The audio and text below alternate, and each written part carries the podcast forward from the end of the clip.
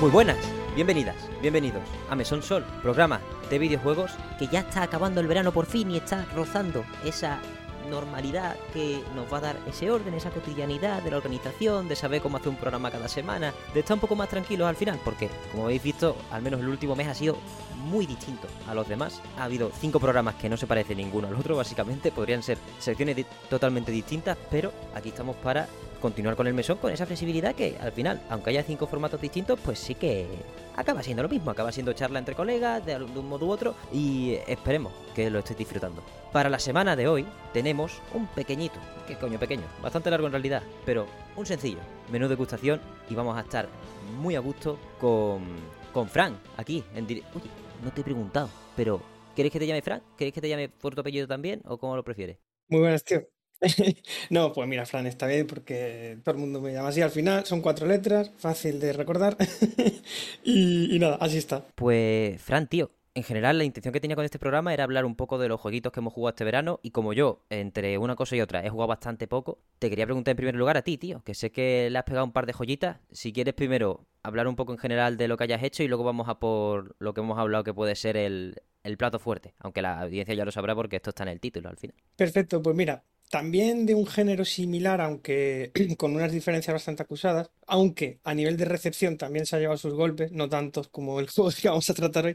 Pero mira, hay uno que me ha entretenido mucho este verano, eh, Ujú. que es Stranger of Paradise, Uh. eh, Final Fantasy Origin, que está hecho eh, en principio por Team Ninja, la, la gente de Nioh, ¿vale? pero también con un codesarrollo o una supervisión de Square. Tú ya sabes que esta gente, eh, cuando subcontratan algo, están siempre encima y tienen ahí gente y la dirección y tal suele estar compartida, ¿no?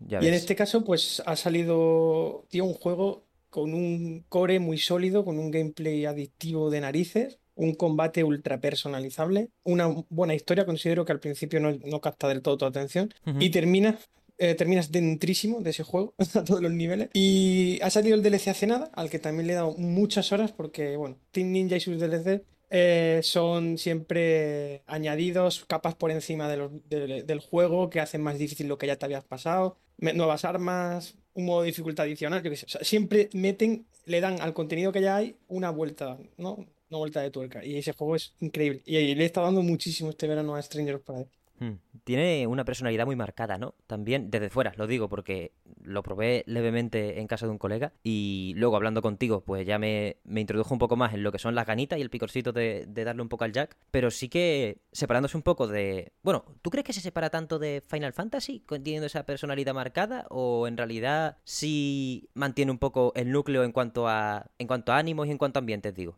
Sí, al final eh, reconoces Final Fantasy en ese juego, más que nada porque es un constante homenaje todo el rato Hmm. a mecánicas de la saga, nombres, localizaciones, música incluso, porque es un popurrí de todos los Final Fantasy numerados. Al final tienes un escenario basado en cada uno de los Final Fantasy numerados, del 1 al 15, ¿Bof?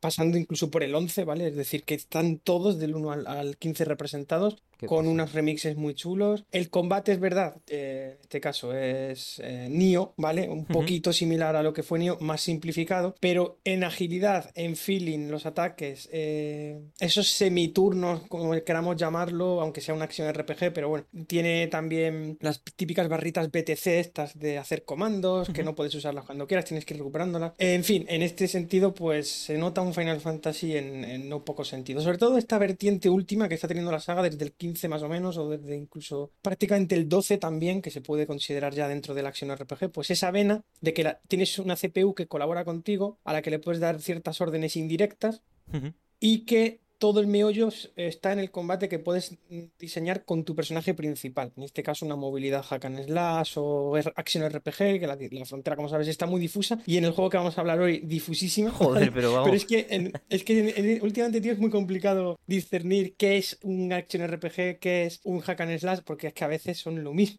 prácticamente, o se Totalmente. rigen por las mismas normas. tío. Y este juego es un popurrí de un montón de cosas. Y a tu pregunta, sí, se respira Final Fantasy todo el rato en ese juego, así que bueno. no está nada alejado de lo que es el, el ecosistema. Y aparte sirve de precuela del primer Final Fantasy argumentalmente, así que no puede ser más deliberado, ¿no? Todo lo que puedes jugar y ver. Qué bueno, tío. Es que fue, a lo mejor todavía tenemos que analizar cuando acabe su ciclo, ¿no? Con los DLCs y tal, todo su recorrido, pero joder, ese 18 de marzo de 2022, con después de los trailers de Frank Sinatra, después de un poquito la coñita de la gente, las notas, la franja amarilla de Metacritic, mucha gente le asusta, pero al final uno puede estar a gusto ahí perfectamente. Yo me considero jugador de esa franja en muchas cosas porque yo al final es verdad que como todo el mundo pues va con cuidado de lo que compra, pero si hay algo en lo amarillo, a mí siempre me despierta un sentimiento extra de ¿y si, ¿y si no se ha entendido el juego? ¿Y si hay algo que no se está analizando, que no se está teniendo en cuenta o se ha sido muy duro con ese juego muy crítico? Bueno, pues Stranger of Paradise considero que cae, no sé si está en esa franja ahora mismo, de estarlo, para mí es un juego que, que podría estar mucho más arriba. ¿eh?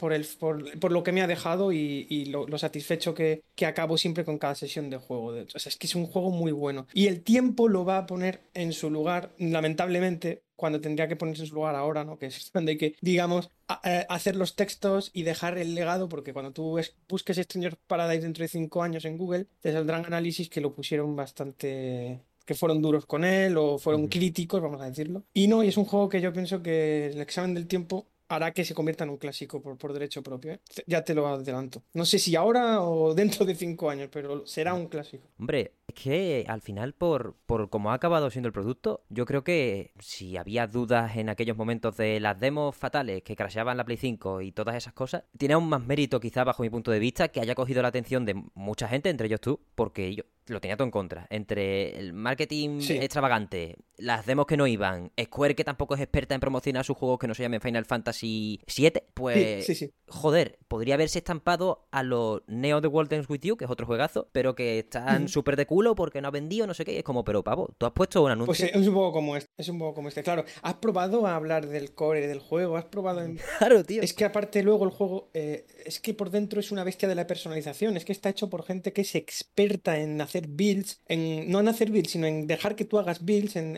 ese setting, eh, en esas múltiples capas RPG que tiene el juego. Ya digo, eh, evoca los Nio en cuanto a la complejidad de la personalización, ¿vale? Pero luego el juego es sota, caballo y rey, es decir, eh, es que es tan fácil avanzar, tan placentero. todo el control, la respuesta, el combate, los jefes, la progresión tan arcade que tiene, el, diseño de niveles, aunque no brilla precisamente, pero invita a no perderse mucho, a ir, a ir a saco. No sé, es un juego que tiene todos los ingredientes para de verdad entretenerte y que no te quiebres la cabeza. Aunque, insisto, está hecho con los ingredientes de quebrarse la cabeza y no poco. Pero eso es opcional, como siempre digo. El juego lo puedes jugar con el chip que tú quieras, con el mood que tú quieras. Y me sorprende sobre todo la osadía de que una vez más el argumento desde fuera o la personalidad del personaje o tres memes sacados de contexto sean los que estén dirigiendo toda la opinión de Stranger of Paradise. Por supuesto, opinión de gente que no lo ha tocado. Entonces a mí me fastidia porque cuando tengo que hablar de Stranger of Paradise tengo que romper la barrera del meme que lo envuelve.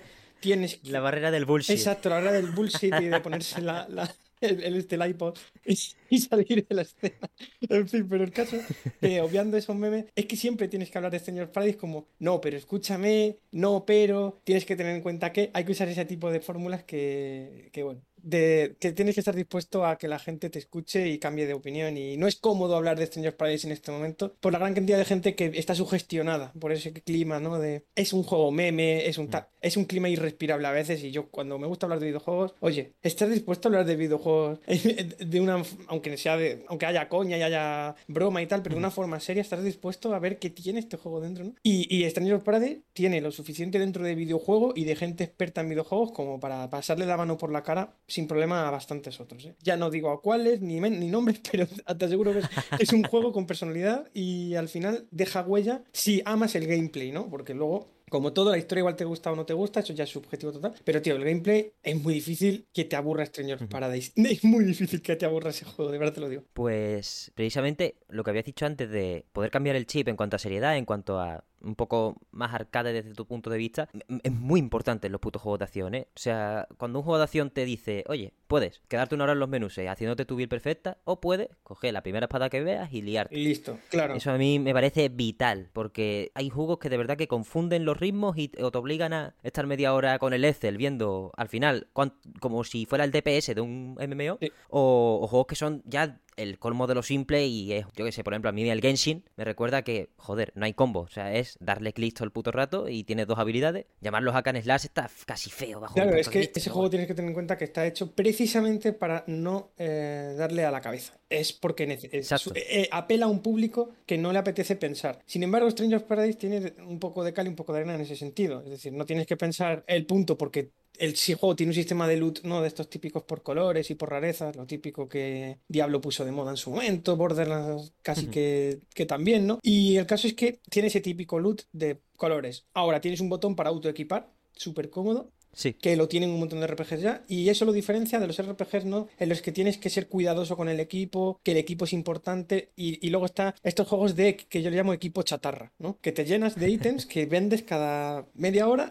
Y te renuevas totalmente el personaje en menos de media hora. Eres otro, tienes otra personalidad, tienes... Buah, ya ves. Claro. Y estos juegos de ítem loot chatarra, como queramos llamarlo, equipo chatarra, se car- caracterizan por estar diseñados para que no te tengas que crear la cabeza con, ay, esta espada es mejor que este hacha, o no sé qué. Que luego, insisto, si quieres una buena partida, si quieres sacarle todo el partido a tus builds, tienes que equipar de uno en uno las cosas. Al final yo me he pasado por las dos cosas. 90% eh, chatarra, ahí vendiendo y renovando, y vendiendo y renovando. Y un 10% de cuidado, me tengo que equipar cosas tochas para este jefe, tal, tal, porque yo le he hecho todo a Entonces estoy esperando más contenido como, como un niño pequeño, ¿no? Ahí ilusionado. Estoy esperando a la, a la Navidad de, de este juego, ¿no? Que todavía le faltan dos DLCs muy importantes para cerrar lo que es el Uh. ciclo. Pero un juego, un juego muy bueno. Y nos viene muy bien hablar de él, pues por dar paso luego al, al- al juego que vamos a tratar. Pero este año, solo decirle a la gente que han salido dos grandes acciones RPG, o que su núcleo es una acción RPG, pero vilipendiados ambos, ¿no? Y, y me gustaría reivindicar los dos en, en- en el mesón. O sea, porque me encanta. porque creo que han sido vilipendiados, pero también por comparaciones odiosas, ¿no? Porque siempre un juego es denostado porque aparece otra cosa que lo deno- denosta, ¿no? Es como, Sí. si no, un juego por sí solo a modo oasis no molesta a nadie, pero un juego que sale cerca de otros importantes, a la luz de otros más importantes o a la sombra de otros más importantes, es denostado por esos otros más importantes. Y yo siempre, y yo siempre me gusta decir, Sí. Un juego, juego tienes que defenderlo tú solo evocando a lo que te dice ese juego. Si tienes que defender un juego atacando a, ot- a otros, tan bueno no será el juego que intentas defender, o tú es que no sabes defender un videojuego. Entonces, No, al final no cae en la comparación fácil, y ya no solo de juegos que salgan a la, a la vez, sino a veces eh, hasta los propios, precisamente. Es que tengo ganas de abrir el melón porque me acuerdo de la comparación que hizo cierto desarrollador del juego del que vamos a hablar, y joder, es para decirle, macho, cállate, porque te, te estás buscando tú solo, que te peguen. Claro. Si quieres, pa- pasamos ya si quieres, y le damos, le damos full, ¿vale? Sí, sí, y aparte ya hablaremos otro día, ¿no? De shoot'em ups y tal, que yo soy eh, uno de mis géneros predilectos, por no decir mi género predilecto, ¿no? Y también por el estado dando a Reta y Final 2, que ha, ha tenido nuevo contenido y demás, y al último Ujú. Cotton, en fin, tú y yo ya hablaremos más en profundidad y dedicaremos algo más a, a este Sí, sí, género, sí. que lo menciono porque lo vamos a mencionar también en este juego que vamos a tratar. Así que eso he estado en- eh, con el verano y con un montón de juegos más, plataformas, que si el Clonoa, todo esto. Uh, un montón de juegos. ¿El Clonoa está bien? Pues mira, eh, dos juegos que vienen de época de Play 1 y PlayStation 2. Una Namco muy particular en aquella época. No se parecen ya nada a la Namco que hay actualmente, ¿no? Y sí, Sí. son plataformas eh, 2D y medio que se le llamó así en esa época a plataformas de movimiento lateral, pero que tenían ciertos planos de profundidad que tú podías mover al personaje por el fondo. Era como un movimiento 2D sobre un 3D, no sé, en fin. Y el segundo, pues eh, lo mismo. Y son muy buenos juegos, una historia muy buena para, para la época y el género que era, ¿vale? Y una música legendaria, tío. La música enamora de esos dos juegos y, y muy cuidados. Son juegos de, como yo lo llamo, triple A de su momento, ¿no? Aunque no, fuera- no sea correcto porque suena anacrónico, pero ya me, ya me entiendes. Juegos con un desarrollo Sí, sí. importante en su momento y aunque no fueran lo más conocido de su casa, porque había cosas mucho más conocidas en su género, eh, los recomiendo mucho porque son un ejercicio muy, muy, muy, muy bueno y muy noble de ver cómo se hacían a nivel de diseño y a nivel de programación los juegos de, de hace 20, 25 años. Que precisamente el uno Sí. tiene ya unos casi 25 años. Así que que la gente le da una oportunidad porque la esencia de los juegos está intacta, ¿no? Aunque tengan cosas remozas y demás, pero muy buenos, tío. Muy disfrutables. Y hoy he empezado el Pac-Man Repack, el Pac-Man World Repack, que es el Remake del primer Pac-Man World de la misma época que estos juegos. En este caso ya son plataformas 3D. Y nada, tío, Namco está eh, absolutamente muy reivindicativa con su propio legado, ¿eh? Importante esto, que es- esa gente tiene un legado muy, muy tocho. y no debería perderse. Sí, está muy bien además que las ediciones estén cuidadas y eso, porque no, no es lo mismo... Bueno, esto te lo pregunto a ti. ¿Cómo están las ediciones? ¿Son un poquito de... traen documentación en plan ilustraciones, cositas como las colecciones de Castlevania o es más, te dejo el juego y te lo adapto? Y ya Es está? una adaptación, podemos decir que pobre en el sentido de lo que podría haber traído, porque es verdad que el clonado, por ejemplo, todo eso aparte, el artbook y tal están en un DLC aparte, pero bueno, Uh. es verdad, se hubiera agradecido más contenido exactamente, más tema desa- desarrollador. Lo que pasa es que esos juegos ya en sus extras traen cositas eh, de la época, que he heredado de la época precisamente, traen arte que ya puedes consultar y demás cosas. Ah. Entonces, eh, dentro del propio videojuego ya tenías ese contenido desde la época, ¿no? Y bueno, Qué pero bueno. sí, es verdad, se habría agradecido a lo mejor algún modo más. Quizá no estén siendo los mejores ofreciendo o, o- o remasterizando o remakeando cosas, pero lo están haciendo, quiero decir, están trayendo juegos que, No, que totalmente. estaban totalmente perdidos. Clonoa 2, sin ir más lejos, era un juego perdido. No había ports, no había, no estaba en PSN, no estaba en ninguna parte. Entonces, oye, de cero a todo, no sé si me explico, es importante, ¿no? Y, y nada, pues a eso, a eso le está dando, y, y entre, entre mil cosas, porque ya sabes que yo siempre estoy jugando,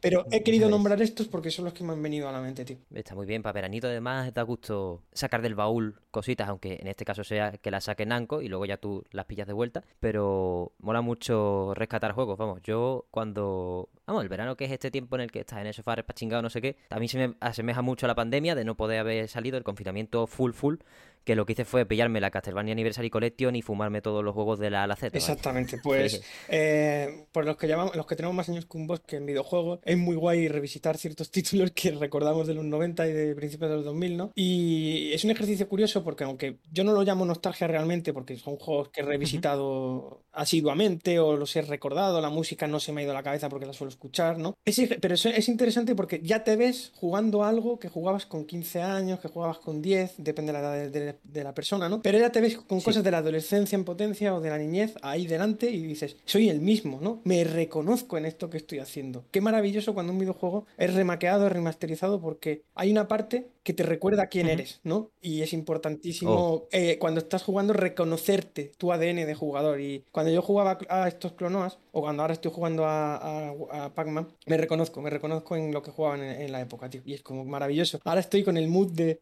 tengo 12, tengo 10, tengo 15 y estoy con esto súper feliz. Así que muy guay.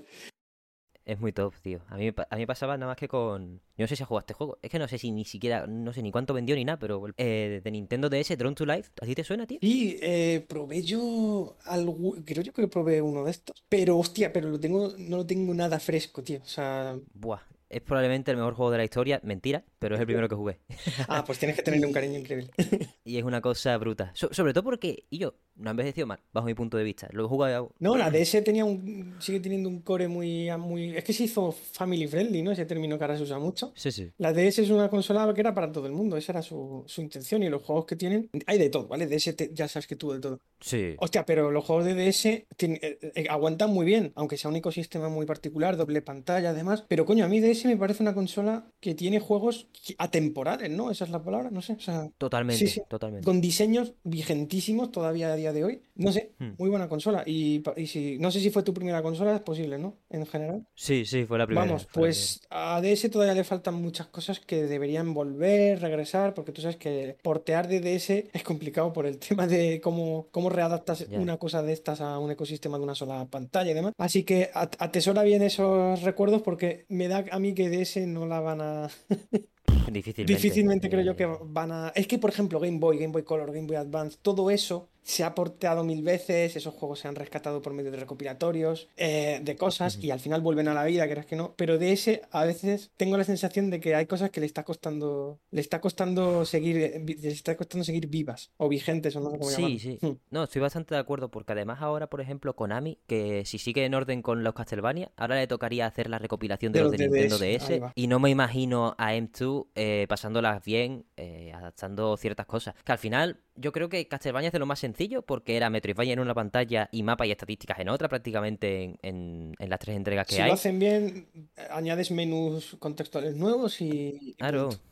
Sería Como en el Record of Lord of War, por ejemplo, que tiene el mapa transparente en, o translúcido en una esquina y a tomar por saco. Claro, claro, es que eso es, es sport puro, ¿no? Y, y nada, pues ojalá, ojalá se cumpla porque es verdad que le tocaría ese pack. Y de DS yo creo que lo que más se recuerda o se porta son los temas Pokémon, todo eso, pues evidentemente no, es legado que, que, no se deja morir. Pero el resto sí se está perdiendo ya del radar de los jugadores, no de los recuerdos, porque ahora sois una generación de, de, de muchos jugadores muchos jugones que, habéis sido, no sé si cómo llaman los deseístas, habéis sido deseístas a muerte y tenéis, tenéis que tener la labor, igual que la tenemos de los de mi generación con los 16 bits, de, recuperar eso, de, ponerse pesados en internet, de hablar, de recordar, porque es que si no, no os van a portear las cosas, tío.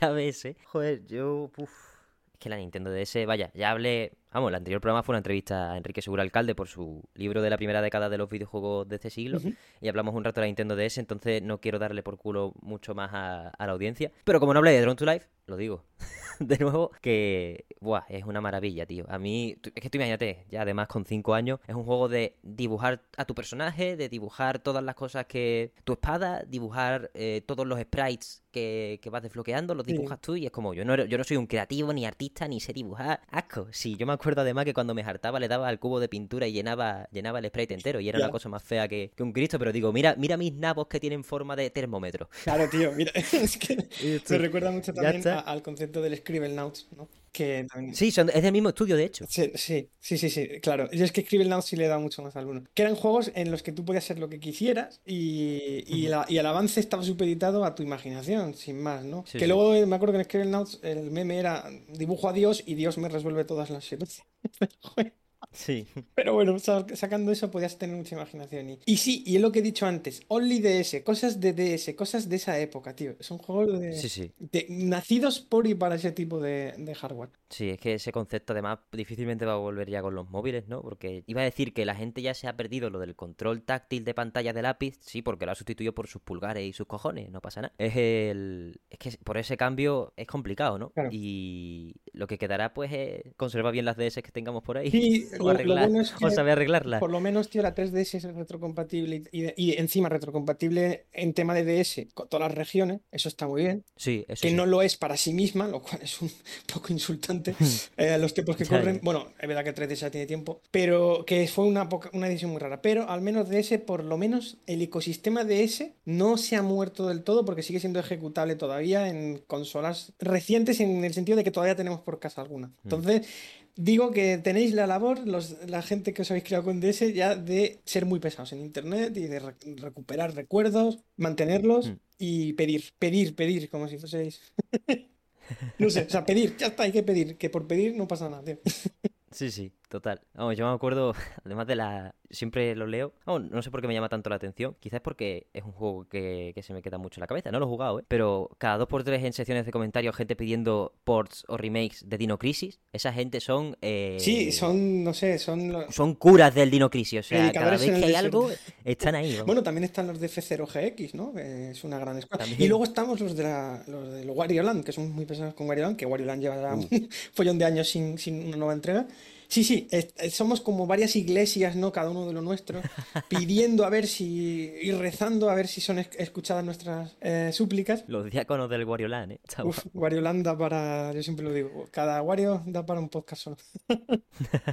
y nada, pues eso, tío. Hay, mucho que jugar y, me alegro que exista gente como tú, que cuya primera consola sea DS, pero que sea muy consciente del legado que sujeta esa consola. Vamos, a mí me alegra mucho que, que DS tenga tanta representación de tantos jugones eh, hoy en día, tío. O sea, es, muy importante que, Nintendo no deje morir esos juegos y las compañías que los lanzaron no los, dejen morir, tío. Es importante. Si no, eh, al final, como siempre, serán juegos que para hablar de ellos o, encontrar información será muy difícil. Y entonces, bueno. Sí, eso es lo jodido, tío. Vamos, seguiremos hablando de Nintendo DS en este programa. Lo que pasa que, bueno, en este programa no Bueno, siempre me confundo, tío. Siempre al, al llamar programa no estoy llamándolo a este capítulo, sino estoy llamando a lo que Sí, sí. queda de temporada, que a saber cuándo Dios acaba. Pero cuando lo digo, siempre digo, ¿se me habrá entendido al revés? Vamos a pegar un salto generacional para algunos de quilates. Ya veremos eh, cómo, lo, cómo lo vamos manejando. El juego de hoy, al final, es Babylon's Fall. Y antes de que se me olvide, la comparación que hizo uno de los productores del puto juego, justo con el primer, no, con el primer no, con el primer trailer de gameplay, eso sí, que hay que ser bocazas y es que te podrías meterte debajo de un hoyo y callarte. Ese es el único marti- marketing que le ha hecho Square. Esta cita Sí. es como Nier Automata, pero sin acabar. Y es como, o sea, pero sin acabar en plan de sin fin, infinito. Y es como, pero Sí, bueno. sí, que luego lo, No, no a... que luego lo Claro, de, no he jugado a Babylon's Fall. Uy, perdón, perdón. sino que luego Sí, lo sí. de sin acabar depende de para qué, igual de- Claro. es más literal que parece. A lo mejor llevaba ra- era un mensaje, ¿no? Igual No, era pa' vacilar. premonitorio, sí, sí. Claro. No era para decir, era para decir, oye, que acabar, acabar. no está acabado. Sí, sí, sí. Oh, Puede, puede ser, puede ir por los tiros, pero bueno. Sí, a ver, es que eso es eh, pegarte un tiro en el pie y luego, cuando te has curado, pegarte otro tiro en el mismo pie. Fran, ¿tú lo has jugado? Dale caña. Sí, sí, yo, tío, le he metido un montón de horas. Por desgracia, no sé el número de horas que le he metido porque la PlayStation 5 no me ha registrado Oh. las horas de este juego. Creo que solo cuando he estado en, en el mapa del, del- del mundo, ¿no? En lo que es el- la ciudad, Sí. vamos, la base, que le llaman, ¿no? Eh, entonces, no tengo ni idea, tío, de cuántas horas habré jugado porque creo que eh, como el juego tiene una infraestructura online, yo no sé si el contador de horas mm, se detiene en ese punto, así que no tengo ni idea, pero calculo que llevaré más de 40, 50 horas. Estoy seguro de que rebaso esa, esa cantidad de horas. Pues 50 mínimo. Mm. Lo más importante, además de esas horas, es que te dio tiempo a platinarte el juego. Babylon's Fall, yo no sé el porcentaje de jugadores que lo tiene, pero basándonos en que son pocos jugadores per se, el porcentaje da igual, por desgracia. Posiblemente lo, lo tengamos. eh, quien hizo la comparativa con, con Nier Automata, su primo y yo. Es muy posible que seamos nosotros tres. espectacular, ¿eh? espectacular. Sí, no, muy poca gente. Es un juego que ha vendido poco. Vamos ahora a meternos después, ¿no? En el por qué creo yo que ha vendido poco y es Mm. por su poco amistosa capa social o free to play que lo envuelve. Pero bueno, ahora nos metemos a eso porque tiene mucho que rascar. Pero eso, es un, es un juego que ha pasado sin pena ni gloria en su lanzamiento. Y sí, lo he podido platinar más que nada porque lo que te exige el platino es farmeo típico de RPG, de repetir zonas, matar bichos, cumplir misiones secundarias y al final eventualmente lo tienes. No es un platino que requiera habilidad. Ni- ni- es paciencia, es platino de paciencia. La gente que platine cosas ya sabrá que hay dos tipos de platinos, los de habilidad eh, y los de paciencia, y luego una tercera categoría de los que te lo regalan, ¿no? Pues este estaría en el primer, en el primer subgrupo de paciencia. Es un juego que eventualmente, si juegas un poco todos los días, si te acuerdas de claimear las cosas, ¿no? De, de reclamar las cosas y tal, al final lo tienes, ¿no? Entonces, bueno, pero es un platino que sí que te hace pasar por todas las caras del juego, y eso está bien, porque al Ah. final lo tienes que, lo tienes que exprimir bien para conseguirlo. Entrando entonces, ¿por dónde prefieres empezar? Yo creo que lo hemos mencionado por esa capa, ¿no? Social, si, si lo prefieres. Sí, pues empezamos entonces por ese. Ese es el, el repelente, ¿no? De jugadores, como te parece a Sí, ti? esto es como si hay una tarta de fresa rodeada de estiércol. Y tú dices, vale, todavía lo de, den- lo de- la tarta está intacta, pero mm, quiero pasar a- a por aquí. Claro. Y Yo, Claro. Fran, literalmente esa es la reseña que hice con un colega, precisamente que va a ver, que viene de cuando al programa Pablo Neto, sobre el Pokémon Legends Arceus. Es comer una hamburguesa de puta madre en un contenedor Sí. de basura. Sí, sí, Es lo que dijimos, este- tío. eh, eh, exacto, pues tío, el mismo ejemplo, si quieres lo manejamos. Pues Es es la- el- este juego es la hamburguesa perfectamente bien hecha, o casi perfectamente bien hecha. Podríamos decir el símil de que es la hamburguesa que te dan en el Burger King, que no es la de la foto, pero todavía está buena. No sé si Claro. En un contenedor de basura. Claro. Entonces, este contenedor de basura, para que la gente lo entienda, este juego tiene dos particularidades que lo hacen áspero, ¿vale? Y como tú has dicho, repele, ¿vale? Y uno es el online permanente, que eso ya suena Buah. a ecos del pasado, la gente que se acordase de, de, la, de lo que Microsoft dijo en 2013, aquella infame presentación Buah. Del online permanente. Todavía hay flashes de Vietnam con la frase online permanente. Todos los que somos jugones de no hace tantos años, no yo en mi caso, que yo llevo más años que la hostia, sino, quiero decir, las personas que vieron ese- vivieron ese momento, ¿vale? Mm, Gente más joven me estoy refiriendo. Los que vivían ese momento de online permanente, tío, es como, ¿qué, me- qué me estás contando? Sobre todo pensando en gente que ya viviera los videojuegos sin esa capa online, ¿no? Entonces, eso fue un mazazo en las costillas. Que esto, y, y lo digo no por nada, sino porque todavía resuena ese mazazo en las costillas Hmm. y la gente sigue siendo reacia a que un single player o un juego que tenga una campaña de, para una persona tenga este tipo de fórmulas o abrace este tipo de fórmulas de conexión permanente y demás, porque mm, no es que no tengamos todas nuestras consolas conectadas a Internet, claro que las tenemos conectadas a Internet, ¿no? Pero en algún momento es molesto que un juego te, te imponga un online, ¿no? Sí, porque... como, como el Gran Turismo 7, tío. Que no, no se Claro, entiende. porque, porque, claro, al final el 90% del, del tiempo lo vas a pasar tú solo jugando, a lo mejor, no, no vas a estar jugando online, ¿no? Pues este juego tiene una capa, como digo, de online permanente que afecta a que necesitas estar conectado a internet para jugar. Da igual lo que estés haciendo en el juego, incluso si no estás haciendo nada, necesitas estar con internet. Y si se te cae internet, se te cae el juego, es decir, se te sale de la partida. Ese es el nivel que maneja este juego. ¿Por qué? Porque tiene una capa MMO, tiene una capa MMO que es como si fuera un mundo persistente, como queramos llamarlo, que el del que, del que si te desconectas, pues la cagas, ¿no? Porque, bueno, es como el que está jugando a un juego en un MMO y se, y se le cae el internet, pues Claro. ya no puede seguir jugando, ¿no? Se te echa fuera de, de lo que es el servidor o de la partida y te tienes que esperar. Pues este juego está igual, lo que pasa es que cuando tú estás jugando es como si tú estuvieses jugando a Bayonetta 1 o 2 o a Metal Gear Racing o, o a Nier Automata y, se- y de repente por perder internet se te saliese del mapa del mundo o se te saliese del dungeon en el que estás o del nivel en el que estás y es como, eh, ¿qué ha pasado, no? Pues es la misma sensación en este juego porque estás jugando un juego de un jugador realmente. Sí, sí. Y es como, hostia. Que luego verdad que tiene toda una capa de construcción de, de multi, ¿no? Pensado para multijugador, pensado para quests de cuatro personas, que vas cuatro personas a las misiones, ¿no? Pero, tío, el 90% del, del tiempo, insisto en ese porcentaje, el 90% del tiempo juegas solo y haces las misiones solo. ¿Para qué diablos necesito yo internet ahí? Claro. Y más que nada pensando en eso que te digo, las caídas de, de internet y demás. Es como, joder. Y luego lo segundo es que el juego tiene una capa free to play, que eso es lo que también a ciertos jugadores más chapados a la antigua o más clásicos, pues les puede chocar un montón. Y me parece razonabilísimo porque si tú ya estás pagando un precio por un juego premium, ¿no? Es Sí, decir, 70 60 pavos al euros. final, sí. Sí, macho, lo que te gastases en este juego al comienzo, yo me lo he comprado más barato, las cosas como son.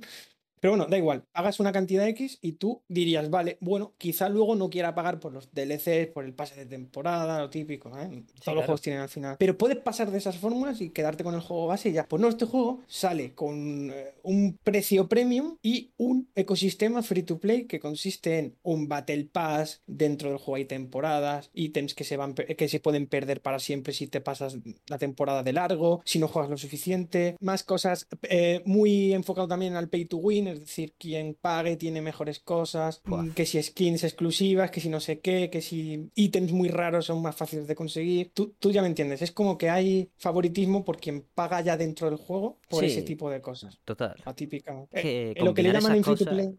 sí. Porque tú no Sí. puedes ponerle a Platinum, ya eso ya eso ya sí entra un poco en mi marco de conocimiento si no habéis jugado el juego, pero por ti por la Virgen tú no puedes poner a Platinum a hacer estas cosas, o al menos, Ya, tío, si tienes a un estudio que te hace unos juegos de acción del copón o juego en general del copón, al final de Sol Cresta se hablará, bueno, se ha hablado en este programa y se hablará en futuros programas, me cago en la leche, en lo que Sí, haga sí, falta. yo me lo quiero pasar este mes, ¿eh? ahora en septiembre. O sea que- Pues cuando tú quieras venir para darle caña, tú, tú me das un toque y vaya, porque de Sol. Cresta he hablado, he llegado a hablar solo dos veces, o sea que con personas mejor. vendré, vendré contigo porque yo soy eh, muy devoto del Sutenas, así que Bien. hablaremos.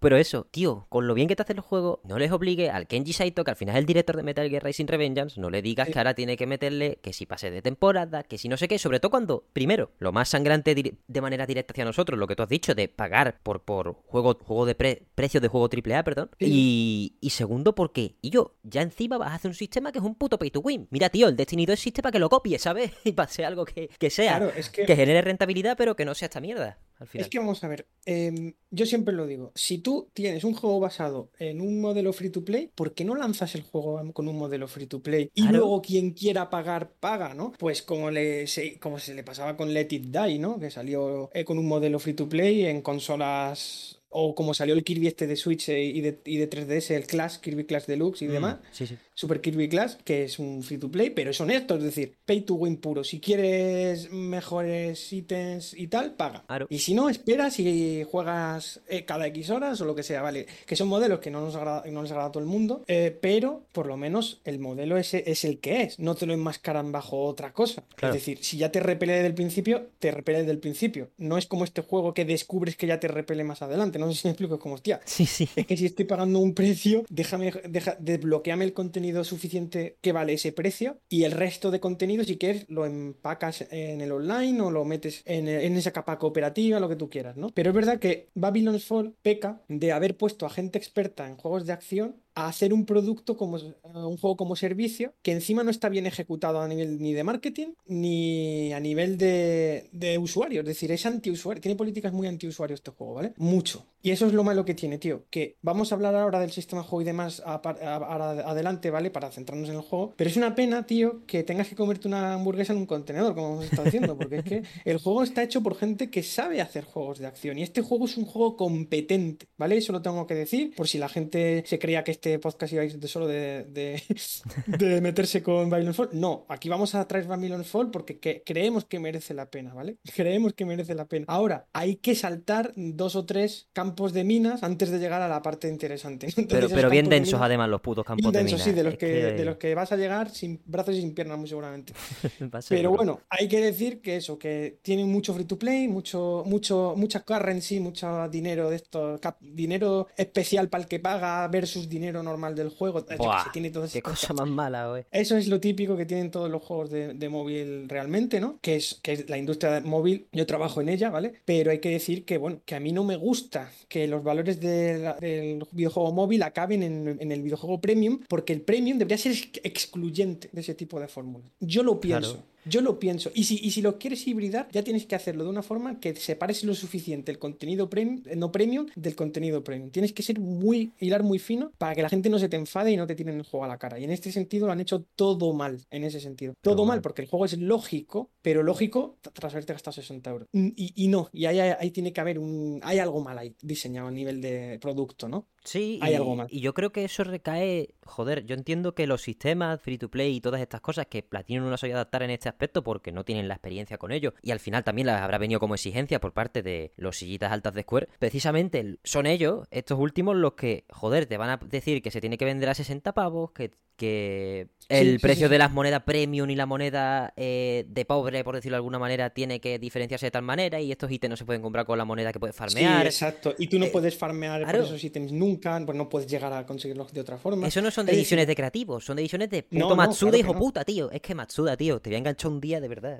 E, es eso, tío. Es... Sí, sí, yo me, yo me quiero imaginar las reuniones eh, de producto de este juego y en un lado de la mesa están los mandamases de Square y en el otro los, pobres de Platinum ahí diciendo, vale, ¿y ahora qué quieres que haga? ¿Cómo bloqueamos este contenido ahora? ¿Qué, hacemos para que no la gente no pueda conseguir esto? Tal. Hostia, y al final enmarronas un buen sistema de juego y muy, muy, buen, muy buen gameplay, que es lo que tiene este juego, muy buen gameplay, y lo voy a decir todas las veces que haga falta, ¿vale? Sí, sí. Eh, pero lo enmarronas, lo, lo, ensucias, lo enturbias. Es, es que lo, es ponzoña, lo, lo, bañas. O sea, tú bañas tu bollito en un pantano, tío. Eso es lo que están haciendo con este pobre juego. Lo, lo embadurnas en ponzoña. Y eso es lo que le pasa un poco a Babylon 4, que es indefendible desde el punto de vista del usuario. Es indefendible. y vengo yo aquí con mis cojones a, intentar defender lo poco que se puede defender del juego porque entiendo que bajo esa capa hay algo comestible o digerible, lo que tú quieras llamarlo, ¿no? Ponemos el símil de la comida porque es muy sencillo Entonces, vamos a intentar quitarle la ponzoña al bollito y comérnoslo tranquilamente, ¿no? Pero ese es el caso, tío. Que es un juego que es difícil de defender y es difícil recomendarlo. Ahora, ¿qué está pasando? Que por culpa de eh, estos magnates, sábelo todos o como queramos llamarlo, estos visionarios, antivisionarios, visto lo visto, pues ahora el juego se ha devaluado y ahora que te lo puedes pillar baratísimo, empieza a adquirir sentido que por un precio de 10 euros, 12, 20, sí sea un juego lógico a ese precio, ¿vale? No a 60, no a 70, no a 50, ¿vale? No puedo defender esos precios con el modelo que hemos hablado hoy. No podemos defender 50 euros de salida o, o 60 con un trasfondo free to play, tío. No puedes hacer eso. No, hay manera de defender No, no lo hay, no lo hay. Además que, joder, a mí me gustaría que este programa, el, la sección en la que empecemos a hablar del gameplay y tal, quede para la posteridad y yo la vuelva a publicar en algún momento cuando Babylon Fall claudique de una puta vez, se ponga free to play y diga, gente, o venís o no pasa nada. Que a lo mejor no lo hace porque Square prefiere tirar a la basura todo, también te digo. Sí, yo, yo pienso que es un juego que tiene un detonador de dentro del código. Es lo que me gusta a mí llamar una bomba de autodestrucción. Este juego yo creo que morirá. Y morirá de forma que te quedará un pisapapeles bellísimo en la estantería, en el caso de que lo tengas eh, físico, y en el caso de que lo tengas digital, pues tendrás ahí un, rico archivo de, yo que sé, gigas sin poder tocarlo. Una nebulosa, una nebulosa. Sí, tendrás ahí datos corruptos en tu disco. En cualquier caso, hay que decir que eh, yo pienso que Square lo va a matar en algún momento porque no ha, no ha cubierto los costes de desarrollo. Que yo siempre digo, habrá sido un juego baratero, habrán cubierto los meses de desarrollo, los años que hayan tenido en cuenta. No es un juego hecho por cuatro personas, que la gente se quite esa idea de, de que es un juego que seguro que han hecho tres en su casa. No, este juego tiene un equipo amplio, sí, sí. Y, pero un equipo amplio que se han podido dedicar a él, o que los ratos que habrán podido echarle entre pitos y flautas, con las restricciones severas que les ha impuesto Square Enix a la hora de, limitar el contenido, de tú sabes, ¿no? Sí, sí. Entonces, bueno, pues al final nos queda un juego que ahora vamos a meternos al meollo ya, lo que es el juego, pero que es una pena porque se va a quedar obsoleto en algún momento o injugable o lo van a matar en cualquier momento. Entonces yo diría, si después de escuchar lo que vamos a tener que decir hoy tenéis ganas, haceos con él y jugad este año. No dejéis pasar más tiempo, porque es muy posible que muera este juego. Sí. Muy posible. Yo, yo opto porque va a morir. Sí. Es que... Yo después de lo que he visto, yo creo que este juego tiene un roadmap, van a acabar ese roadmap y cuando ese roadmap termine, como pasa con todos los free to plays del mercado, serán descontinuados. Hmm. Ya está. Le queda una temporadita, ¿no? O dos. No sé, no tengo, no tengo claro, pero sí he visto eh, en el. Esto está guay porque son muy los cuatro, las cuatro personas del mundo que jugamos a este juego, podemos informarnos muy bien porque el roadmap es muy claro, las fechas se están cumpliendo, está todo muy bien, muy bien montado, ¿eh? lo que tengo que decir, lo que es el, la parte del desarrollo del juego está bien, es decir, lo, que le están dando apoyo, no están diciendo ninguna mentira con lo que están ofreciendo. El contenido se está publicando poco a poco y sí, debe de quedarle poco. Pienso que Gas le debe de quedar hasta finales de año posiblemente. Pienso yo, ya está. Y que la gente lo juegue cuando termine este podcast y le ha interesado lo que vamos a contar de él. Pues ojalá hagan algo, tío, yo que sé, que digan, venga, lo puedes jugar solo, aunque sea, ya está. No, cierro los servidores, pero puedes jugar solo. Yo, yo pienso que este juego es compatible con un recorte de contenido free to play se le podría recortar toda la parte que es de pago, pago, pago, no sé si me explico, de lo que es dinero real. Y te quedaría un juego que sería perfectamente compatible con, un jugador. Y a lo mejor mm, perderías el, el factor cooperativo, se perdería para siempre, o no, o podrías dejarlo cooperativo como cualquier otro juego que requiera conexión PSN, ¿no? Lo que sea. Que este juego, si quieres jugar con gente, necesitas PSN, ¿vale? Pero puedes jugarlo solo, por si la gente no lo ha entendido. Eso es la impermanente, pero no significa que necesites el, el PSN pagado, no necesitas tener el Plus. ¿Vale? Por mm. decirlo Este es tener el plus, ¿vale? Entonces eh, lo puedes jugar solo. Lo que, eh, lo que estabas tú diciendo, sí, podrían recortarlo a un jugador en vez de matarlo, pero es que yo estoy seguro que este juego no está concebido para, para que lo pueda jugar solo. No sé si me explico. No, no, no, es la palabra que buscaba. Que no está pensado, según ellos, para jugarse solo. Claro, no está Aunque sí que está concebido. Concebido está. Lo que pasa es que mm, Square no va a querer que eso pase. Que vaya. Joder, podría estar hablando o cacándome en la calavera de Square bastante tiempo, la verdad. Voy a dejarlo porque es un tema recurrente en el mesón. Entonces. Ah, es, aquí. No, es tema. Es que. Tema que ya sale cada dos por tres. Es que de repente, cuando sale Final Fantasy VII Remake Integrate en Steam y te dice que una oferta de lanzamiento es ponerte el juego a 55 euros, pues nos costó mucho mordernos la lengua en tanto que no lo hicimos al final. Ya, ya, ya. y vienen, no vienen con pocas al final. Este año pues se han cubierto de gloria. Eh, eh, es eso. Es que luego tú tienes ejemplos de Square, como por ejemplo Final Fantasy 11 o 14, que son juegos que están pensados para ese online, que tú sabes que hay que jugarlo mientras están vivos. Nadie tiene ningún problema con eso. Nadie mm. tiene ningún problema con eso. ¿Qué pasa? Que Babylon's Fall no se vende bajo el contexto del, del 14 o del 11. El se vende, se vende bajo el contexto de un juego normal como cualquier otro. Y no es verdad. Tú cuando lo pones en la consola, no es un juego normal. Es un juego, no es normal. Te pide un montón de mierda que si una cuenta de Square, que si tengo internet, no sé cómo se cuánto, hasta que ya puedes poner el azar para se trata un rato, ¿eh? Y no me refiero a la instalación. Pero una vez le das a jugar, una vez le das a, iniciar aplicación. Tardas un rato en empezar. Y ya este juego no puede ser más áspero. Es que lo he dicho al principio del podcast cuando hemos estado hablando de Bable. Áspero es la palabra que, es áspero este juego, tío. es una pena, tío. Es arisco. Es arisco, tío araña y muerde. Lo que pasa es que luego te deja caer, ronronea también, tiene sus cositas, tío. Entonces, a eso vamos ahora. Vale, pues el gameplay al final, yo lo, poco que puedo dar a no haberlo jugado es que siguiendo Platinum Games en Twitter, pues siempre están tuiteando de Babylon Fall para intentarte para intentar vendértelo poco a poco a ver si un día cuela, ¿no? Joder, la de ajustes, o sea, cada vez que hacen un clip rollo, no diría Metal Gear Rising, pero sí con un muy buen gameplay y entretenido, joder, ponen un tweet súper largo hablándote de cómo es la puñetera configuración para poder hacer esos combos. Y es como, pero vamos a ver, ¿por qué tienes tú escondido o tan escondido este puñetero juego o esta manera de jugar? Cuando el juego al principio, eh, yo, llegué a probar la demo, no, ¿era la demo o hubo una beta? No me acuerdo. Pero antes de que saliera, creo que hubo una demo. Y sí la probé y se me cayeron los cojones solo. Eso era terrible. O sea, yo no entendía nada, no sabía cómo tenía que configurarme las cosas para, yo qué sé, que fuera más disfrutable el movimiento, que aunque los enemigos no reaccionen mucho a tus golpes, o casi nada, no pase tanto, fuera eso, ¿no? Al final, te quedes un poco más tranquilo. Pero sí lo han conseguido aparentemente por, por lo que ponen en Twitter, ¿eh? durante, a través de actualizaciones o a través de explicarle el juego a la gente. Pero, tío, le... sí, hay tanto que, explicar. Claro, es que es un juego que, se pierde en sí mismo. Es como, o sea,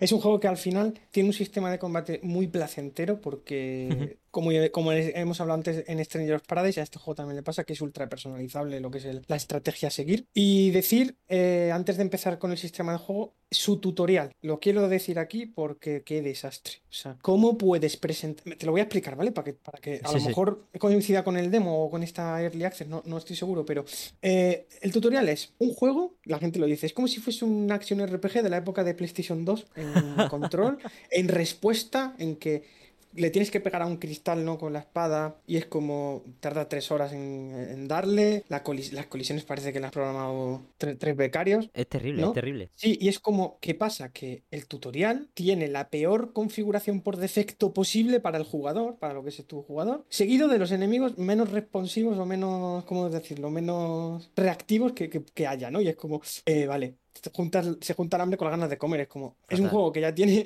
unas capas free to play muy visibles y el online permanente. Y ahora, encima, cuando ya estoy jugando, me echas el peor gameplay posible que me puedas echar a la cara los primeros 10 minutos, ¿no?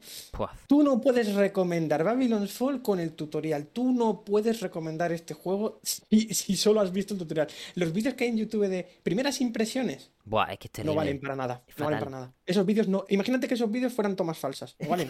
Porque se, basan en, se basan en un aspecto del juego horrible. Como, no, tío, ¿no? Y luego, cuando te pasas este tutorial, que duele, duele a la vista, duele a los sentidos, dices, bueno, a ver si era todo unas malas decisiones. Y efectivamente, porque en cuanto entras a la primera y segunda misión del juego, todo cambia. Ya te puedes personalizar tu personaje, empiezan los combates a tener sentido, empieza esa capa de hack and slash a estar más presente, el, la capa Action RPG también, todo empieza a cobrar vida en cuanto el juego ya te suelta tu aire, ¿no? Y ese tutorial es infecto, infame y por eso eh, le digo a la gente, no os asustéis por favor con el tutorial, si alguien lo va a jugar, no os asustéis, el juego es 180 eh, grados contrario a eso, es decir, es, lo contrario al tutorial, ¿vale? Luego el juego es rápido, es, eh, eh, tiene muy buen control al final, responde bien, es decir, no quiere decir que tenga muy buen control como Nier Automata, me he pasado, tiene buen control, ¿vale? Simplemente es un juego que responde bien, ¿vale? No responde mal, todo va, yo creo que todo funciona bien, tiene ajustes que yo le haría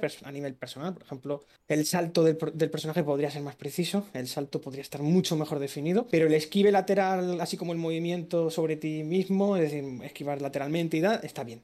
juego es perfectamente disfrutable a nivel de combate. Es un poquito más pesado, pero no, no estoy utilizando la palabra pesado de que es pesado en plan eh, que es un rollo, sino pesado de que pesa, de que es como que sientes que eres menos ágil que otros las de la compañía, ¿vale? No es bayoneta esto, no es Metal Gear Rising, ¿vale? Que la gente no, no se confunda. Claro, te sientes un poco más tanqueta, ¿no? Al final. Sí, eres más tanque, eres más. Sí, exactamente, eres como más gordo, ¿no? Eh, como si te costase más moverte.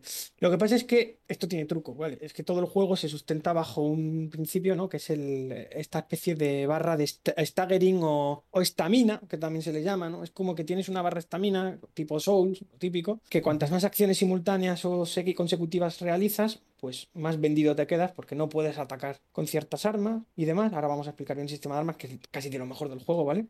Pero es verdad que este juego es muy dependiente, esa capa RPG salpica al hack and slash en el sentido de que tú no puedes pegar libremente como te dé la gana el 100% del tiempo. No es como Bayonetta, no es como Metal Gear Racing, no es como cualquier otro hack and slash de esta compañía. Es decir, estás limitado en tu creatividad a esa barra de estamina, por decirlo de alguna manera, ¿vale? Sí. Entonces, esta barra de estamina se, configura de la siguiente forma. Vamos a hablar de las armas, ¿vale? Puedes llevar, es un, es un, es un hack en las único al final. Puedes llevar hasta cuatro armas simultáneamente, diferentes, ¿vale? Pero pueden ser del mismo tipo. Tú puedes llevar cuatro mm. espadas, tú puedes llevar cuatro bastones, o puedes llevar un bastón, un escudo, una espada, eh, una, una, ballesta. No sé si me explico. Puedes llevar en total cuatro slots para armas, es lo que quería decir, ¿vale? Las dos eh, armas que tienes equipadas abajo se van a ejecutar con cuadrado y triángulo, ¿vale? O los botones, ya sabes, del mando superiores, ¿vale? Y las otras dos armas con los botones traseros. Y esas dos armas que quedan en los botones traseros, ¿vale? En los Ls, Rs, Sí. gastan eh, estamina, ¿vale? Gastan de esta barra. Entonces, mientras tú estás pegando golpes con tu espada o con lo que tú quieras equiparte en el frontal del mando, puedes estar cargando ataques con el trasero del mando. Y es súper placentero Uh. porque puedes hacer, tío, combos letalísimos de mientras cargo el hacha, voy pegándole espadazos, suelto el hacha, cargo el otro arma o cargo la ballesta y el hacha a la vez, que yo, por ejemplo, me he convertido en un experto ha- hachero ballestero a la vez. Es decir, yo cargo mi ballesta y mi hacha mientras le voy pegando espadazos y escudazos a, a los enemigos. Y es muy placentero porque sí, está muy chulo ese, ese sentido del juego porque es muy estratégico porque cada arma cambia sus funciones y sus combos dependiendo de si te las has equipado en el delantero o en el trasero, ¿vale? Qué bueno. Sí, cambia totalmente. Una espada no, no hace lo mismo si está en el delantero que en el trasero, no hace lo mismo. Y un escudo tampoco hace lo mismo. Los parries no se comportan igual si haces un parry con el escudo en trasero que con el escudo en delantero, ¿no? Entonces, para que la gente lo entienda, dos armas en, posición delantera que no gastan estamina, al revés, te la van recuperando, y dos armas que sí gastan estamina en posición trasera, que vas recuperando mientras ejecutas golpes con, con las armas delanteras, o si tu build está construida de forma que regeneras PM o estamina de forma pasiva, ¿no? Qué guapo. Pues ya está, eso es el sistema de juego y es muy, muy placentero porque esto no te lo enseña el tutorial apenas. El tutorial, tío, es, entre otras cosas, una mierda porque las armas que tienes no son buenas, los enemigos no son precisamente los mejores de su casa, ¿vale? No son los más listos de su clase y se, se junta todo ahí, todo lo malo del, del sistema, que es que estás como muy 1.0 al principio del juego, estás como muy, eres muy default, eres muy, no tienes nada para hacer al principio en ese tutorial. Y luego, sin embargo, tío, os aseguro que quien le eche una hora seguida, me refiero tras el tutorial, Sí. Le va, le va a cambiar la impresión de este juego para siempre. Va a decir como, coño, pero si esto es decente, coño, pero si esto está bien. Claro al final De te puedes tragar, coño. Que tampoco te voy a decir, no, Goti, Goti, no. Sino, y yo, coleguita, vente, jugamos y tal. Sí, sí, que este juego, es que ya, ya te digo, es una putada porque yo tengo, he tenido que hacer como 15 advertencias antes de hablar de, este, de esto. Me jode, tío, pero es verdad, yo tengo que hacer esto. Yo no puedo venderte aquí Babylon Fall como Claro. hay que hackear en la. Yo no podría haber empezado este podcast por lo que acabo yo de contar de las armas, porque tienes que haber pasado esa especie de ritual Claro. de mierda del free to play previo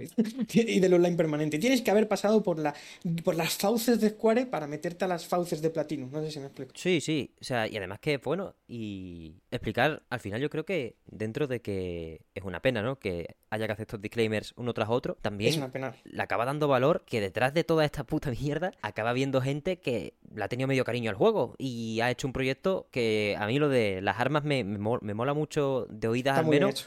Porque me recuerda como a montar un puto mecha, tío. En plan, tú te haces ahí tu Transformer ahí Sí, tochísimo. además, eh.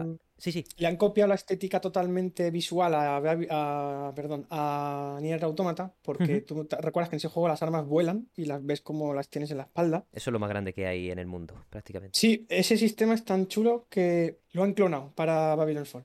Lo han dicho, pues nos gusta, aquí las armas son semitransparentes y cuando ya pegas con ellas se invocan, ¿no? Y lo guay es que guapo. Claro, eh, las armas salen de un, de un aparato que es sobre el que gira toda la trama del juego, ¿no? Que es el Gideon Coffin, que es una especie de jaula que llevas en la espalda, que está enganchada a tu sistema nervioso. Buah. Y las armas que se paunean de este Gideon Coffin, pues están atadas como una cuerda espiritual, como parece Astral Chain incluso un poquito y demás, ¿no? Entonces, eh, es como que tienes algo enganchado a- a- atrás o tienes algo que sale de ti, algo espiritual que sale de ti. Los jojos, ¿no? Que están muy de moda también ahora Sí. los jojos. Y los stands es lo mismo, es un poquito esa sensación de que tienes algo auxiliar siempre contigo, que nace de tu personaje y está visualmente potente. O sea, está, está chulo eso, ¿no? Y nada, tío, el sistema de combate es tan profundo a niveles de que puedes, eh, las builds pueden afectar al esquive. Tienes un movimiento, por cierto, de, de tanto, tienes parry, es decir, si bloqueas un ataque eh, al, al momento, pues bloqueas lo que es el enemigo, lo dejas un poco noqueado. Y, y también tienes, eh, ¿cómo se dice esto? Lo- es que, así, la esquiva perfecta, que no me salía el nombre, sí. Eh, lo que tienen los algunos juegos de Platinum y otros hack and slash que han puesto de moda es el recurso de que si esquivas en- con el tiempo justo, ralentizas a los malos. Es como un tiempo bruja del bayoneta, pero Buah, qué guapo. que puede, puede adquirir diversos efectos, porque como esto es un RPG, a Sí. esa esquiva perfecta la puedes configurar múltiples efectos. Hay Uh. uno que envenena a los enemigos cuando lo haces. Eh, si, haces- si haces- si haces- si haces una esquiva perfecta, te aumenta a ti la fuerza. Yo qué sé, tú puedes configurarte las builds de manera que tus tres mecánicas principales afecten de forma RPG al entorno, ¿no? Bueno. Que la esquiva sea como un detonante de veneno, que la esquiva signifique más fuerza, que la esquiva signifique ralentizar malos, o que, por ejemplo, el, el parry signifique un boost de estamina para ti, o incluso regeneración de vida, que actives un boost de regeneración de vida, ¿no? Como por ejemplo, eso lo tenía yo puesto, yo me he hecho builds de regeneración, cada vez que pego críticos, recupero vida. Entonces, pues bueno, es como un build leech, leecher, ¿no? Como que vas Sí. mm, absorbiendo lo que le vas quitando a los enemigos y estás en un perfecto equilibrio entre que siempre vas mal de PM, pero vas bien de vida. Como de PM me refiero, uso, uso mucho PM, eh, pero es la estamina, ¿vale? Me estoy refiriendo siempre a, a lo que es esta barra que es la que gobierna toda la acción de, de Babylon's Fall, ¿no? Esta barra de estamina, que sirve para todo. Es tanto para, para esquivar, porque también gastas barra, como para atacar con tus armas traseras, ¿vale? Lo que hemos dicho hace- un momento. Y si mantienes pulsado el botón de las armas traseras, cargas un ataque potente, ¿no? Muy placentero cuando sueltas ese botón y Ya das un ostión a todos los malos de área, además. Es un juego que al final tú estás peleando de frente contra un bicho al que tienes fijado, Sí. que por cierto, lo de- del fijado de este juego muy mejorado. Eh, Lo que es el fijar a los enemigos, muy difícil desfijar a un malo para fijar a otro, ¿eh? Podrían haber puesto un botón de, de switch, ¿no? De hacer switch entre malos. Sí, o con, con el stick como en los Souls, si no recuerdo mal. Claro, claro, que esos juegos no son, para mí no son ningún ejemplo en agilidades en ese sentido, pero No. están bien, están bien en ese sentido, ¿no? Y cual- cualquier otro hack del mercado te permite Sí. hacer eso perfectamente. Un juego de 2022 ya que están, vamos, eso a, a la orden del día. Lo que pasa es que este juego es muy torpón en eso. Pero bueno, salvando eso, una vez te acostumbras, tú le estás pegando a un malo de frente, pero le estás pegando a los tres de atrás con tus armas de atrás. Entonces, Hmm. tú, tú eres solo uno, pero eres como cuatro en batalla. Es, un- es la hostia. La sensación es que eres muy, muy bruto. Eso es lo que mola de estos juegos. Tienes la sensación de que pegas mucho, de que abarcas mucho, de que eres fuerte, de que eres resistente. Lo han hecho muy bien, ¿eh? El- el- el- en el sentido de que, aunque seas un paquetazo, te da la sensación de que eres, la- que eres un pro. De que eres Claro, el- el, el game feel de estar eh, con los nunchakus a saco pa, pa, pa, pa, pa, pa, pa, y dándole 360 a la gente, ¿no? Un Sí, poco sí, así. exactamente. Entonces el juego, pues ya te digo, premia mucho, es muy recompensante a quien tiene una build bien diseñada o bien hecha y juega bien con, con esta barra de estamina, con la el posicionamiento, pero también se puede convertir, como yo digo, en un hack and slash ninja y centrarte en el aspecto más plataformero del asunto. Esquivar de lado, saltar eh, y demás. Entonces, uno puede jugar a lo tanque, me como las hostias, me da igual, o puede jugar ahí a lo ninja, esquivar, tal, no sé qué, currarte las peleas, pero al final, bueno, quien juega Babylon's Fall a las 20 horas, 15 horas, cambias tu estilo de juego a uno más defensivo, un poco más, te da igual comerte golpes porque estás esperando que pase X en las bat- batallas, tal. Y al principio es verdad que te lo pasas mejor porque te tú te curras las batallas internamente como, ay, voy a esquivar esto, tal. Luego te das cuenta que igual no es tan importante esquivar todo, ¿sabes? Como ellos tenían en la, en la cabeza, porque al final las, build- las builds ayudan mucho y las armas ayudan mucho a, a no tener que moverte tanto, ¿no? Tienes, esto no es, no es bayoneta que te tienes que currar mucho las esquivas, que tienes que hacer combate estiloso en el aire. Este juego al final es Sota Caballo y Rey en el combate Sí. Y, eh, y como, y como RPG mm, está muy preconfigurado para que tú vayas a saco. No necesitas hacer Bayonetta Style para jugar a Babylon's Fallen. Es, es opcional, digamos que se puede hacer. Puedes jugar como si fuese Metal Gear Rising o Bayonetta, pero no hace falta. No hace falta. Pues precisamente, hablando, un, un apunte que tenía de lo que has dicho antes, que el fijado sea malo, me acabo de acordar de que el de Metal Gear Rising Revengeance también es bastante infame, bajo mi punto de vista. o sea que a lo mejor el, recuerdo. el- el bueno de Kenji Saito a lo mejor todavía no le ha pillado el truco. tiene tiene ahí se tendrá, que, se, tendrá, se tendrá que fijar o en la competencia o en otros juegos de su propio estudio, que yo Hmm. pienso que tienen plantillas ahí Sí. dise- bien diseñadas, ¿no? Y yo creo que podrían importar alguna plantilla, ¿no? A, a lo que es el apuntado y, el, y la cámara y demás. Que luego el juego es verdad que hace muy bien una cosa que la cámara eh, no está nada mal, ¿vale? La cámara de este juego, salvo algún momento puntual que te aparezca un malo muy pegado a una pared y sea grandecito el enemigo y tal. Bueno, Ujú. pero salvo eso, creo yo que se, se ve bien. Lo malo es que este juego, los enemigos que no están en cámara, a veces atacan de lejos, porque este juego tiene mucho eso. Ahora vamos a hablar de esta otra parte, que es lo segundo más importante en Babylon Fall, que son Mm. las rutinas enemigas, ¿vale? Las, el diseño de los patrones enemigos, que es el 50% del alma de, jugable de, de Babylon Fall, ¿no? El 50% ya lo hemos hablado, ¿no? Que sería ese armamento, esa configuración, esas builds, que se podría hablar mucho más. Luego, si quieres, lo podemos extender a más cosas, porque también te puedes equipar armaduras. Y antes de pasar a lo que iba a decir, vamos a decir que en el juego no tienes un nivel como tal, lo que tienes es una especie de media de niveles entre todo tu equipo. Uh, Entonces, tú tienes, tú llevas cuatro armas, como te he dicho antes, pero también llevas cuatro piezas de armadura. Me parece que es casco, mm, yelmo, botas y, y ar- lo de los brazos, que se me ha ido el nombre. Guantelete, brazalete. cosas Guanteletes o sí, brazaletes, sí, algo de eso. Entonces, entre esas ocho pie- piezas, las cuatro armas y las cuatro piezas de armadura, se divide entre ocho y ese es tu nivel, ¿vale? Por Bien. ejemplo, si todo tu equipo tiene nivel 60, pues tu media es 60. Pero si tienes equipada una cosa a nivel 50 y otra 70 y otra 80 y otra 33, eh, por decirlo de alguna manera, pues la media te va a salir muy dispar, ¿no? Entonces, pero bueno, el juego es verdad que siempre te da equipo de uno o dos niveles por encima del que te vas a meter y entonces siempre sales equipado de los niveles eh, muy, muy pro. Siempre sales con nuevas armaduras de más rango de lo que, de más nivel de la que, de la que llevabas. Igual Sí. no te conviene cambiarte a esa porque te gusta mucho tu. Tienes una bilecha de que las esquivas perfectas hagan X, pero por desgracia este juego te obliga mucho a cambiar de equipo, ¿no? Todo el rato estás pasando. Babylon Fall al final te hace pasar por todos los tipos de jugador porque tu equipo cambia a cada, a cada nivel. Tu equipo cambia siempre, ¿no? Y si no se te ocurre cambiar tu equipo, el juego tiene un blocker, ¿vale? Tiene una especie de stopper que se llama en la industria este tipo de, de mecánicas. Sí. Stopper significa que no puedes pasar de cierto punto si no sigues las normas del juego, ¿vale? Uh, si no haces lo que el desarrollador quiere. En este sentido, si tú tienes mm, de 5 a 10 niveles menos que el nivel del, o sea, que el nivel de la fase en la que vas a entrar, no puedes pasar. Mm, Tus armas quitan cero, ¿vale? Eso es Ah, lo malo que eh, tiene el juego. Típico más o menos de MMO, si nos quedamos con lo que querían desarrollar por ahí también. Exacto, es que es un, es que es, un juego hecho con Excel, con, con Excel. Es un juego hecho con Excel, porque el Excel dice, si tu STR o lo que sean los valores internos del juego es inferior a este número, eh, no haces daño. Qué. Es una, es una ecuación lo que tiene el juego de- diseñado. Para más Inri, por si alguien decía, vale, yo tengo las pelotas de hierro, me meto a un nivel que tiene 20 niveles más que yo y ya me las apaño yo con mis esquivas y jugando a la bayoneta para pasarme el juego. Pues los cabrones te ponen unas paredes eh, que tienes que destruir a golpes y esas paredes tienen energía y tienen la defensa basada en el nivel, en el nivel del- de la fase. Entonces le quitas cero a la pared. La pared no te va a matar porque es una pared, ¿vale? Pero tú no puedes pasar por esa pared porque no la puedes matar. Ese es el tema. Entonces, es un sistema que a lo mejor aquí sí dicho suena muy. No, es simplemente que la gente te hace tener el nivel, de estar nivelado con una fase para que no se descompense el daño que ellos han, han asignado a los malos y tal. Es una manera un poco Excel, ¿no? De solucionar estas desavenencias entre tu nivel y el, del, y el de los malos, tu ataque y la defensa de los malos, tu defensa y el ataque de los malos. No sé si me explico. Es Sí, una sí, manera un poco ortodoxa de hacer las cosas. Y al final, por eso digo que hay que cambiar de equipo todo el rato. Porque si te van a dar un equipo bueno y, estás en- y te vas a meter a, un- a la fase siguiente, el juego cuenta con que te vas a cambiar de equipo. Cuenta con ello. Y no es que cuente con ello en plan de que es opcional. No. Es que te lo impone, es como, te tienes que equipar esto o no vas a pasar de- aquí porque quitas cero. Y a mí me ha pasado, tío, una putada de que voy con tres armas que hacen un daño razonable y una que quita cero. Oh, Claro, y tú te metes sí a que la está arma. fea, ¿eh? Claro, tío, Oh. porque yo, mira, en un nivel me metí yo con mi, con mi ballesta, que me gusta mucho atacar de lejos en este juego, ¿vale? Porque los malos voladores, pues hay que darles con, con magia o con, o sea, con cetros o con ballestas y, y demás.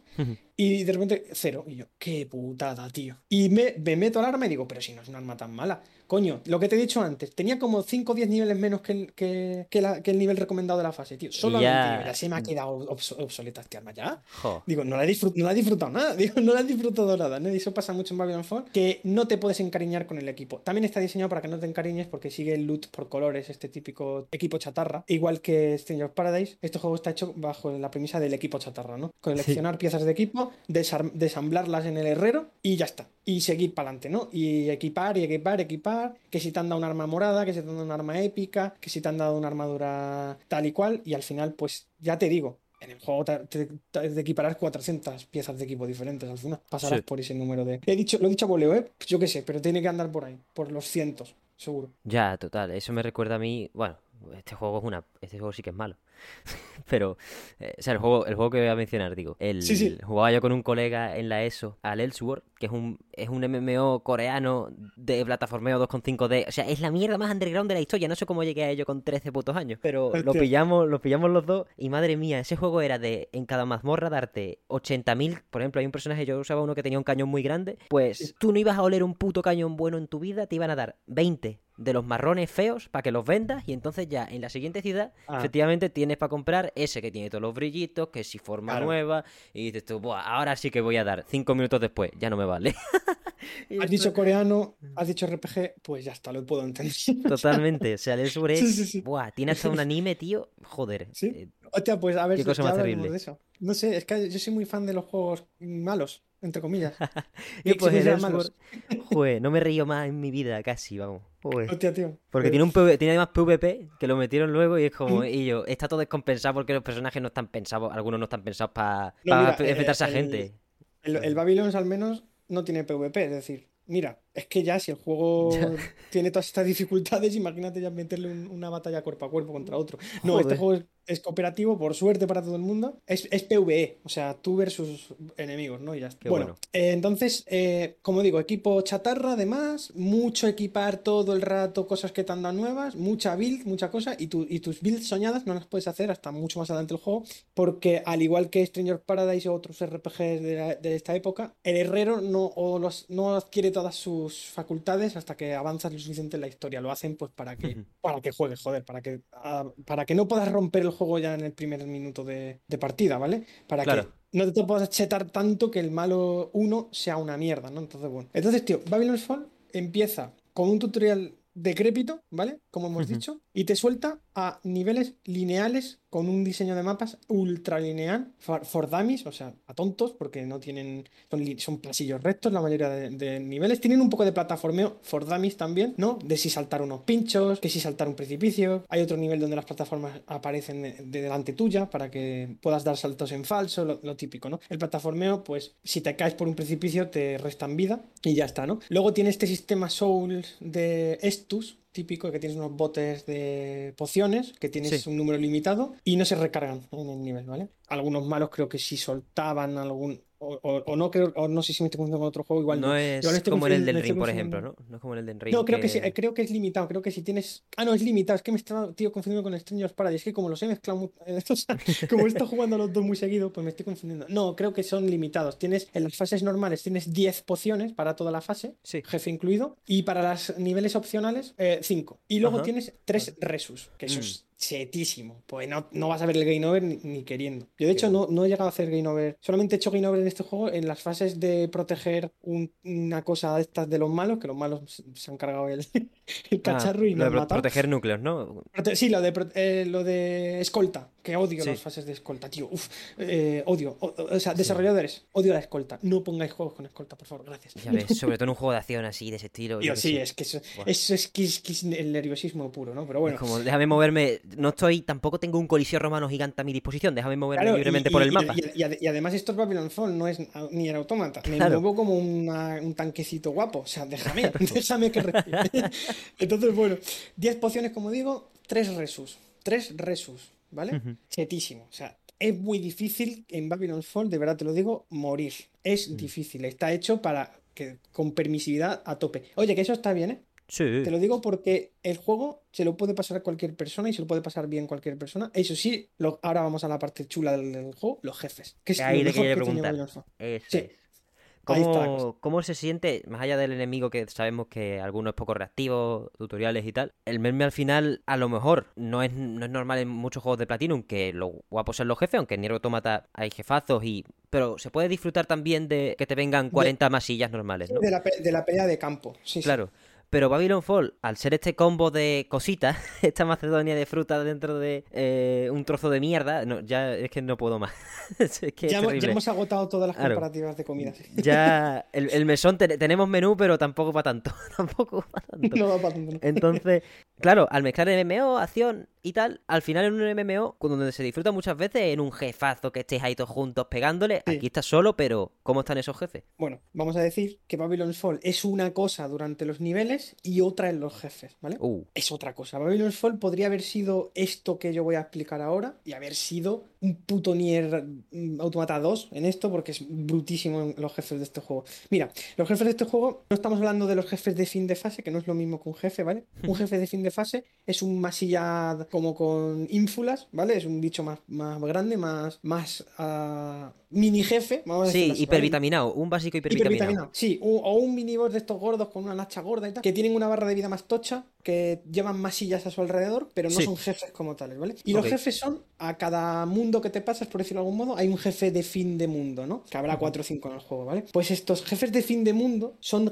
es, es, es Babylon Fall lo que yo creo que se había pensado para este juego, que son combates con reglas shoot up, ¿vale? Es Oh. decir, eh, rutinas tipo Nier Automata, ¿vale? Malos que disparan aspersores de balas eh, geométricamente bellísimos, ¿vale? Eh, como, en, como en Returnal, no sé si... Uh, sí, sí, sí.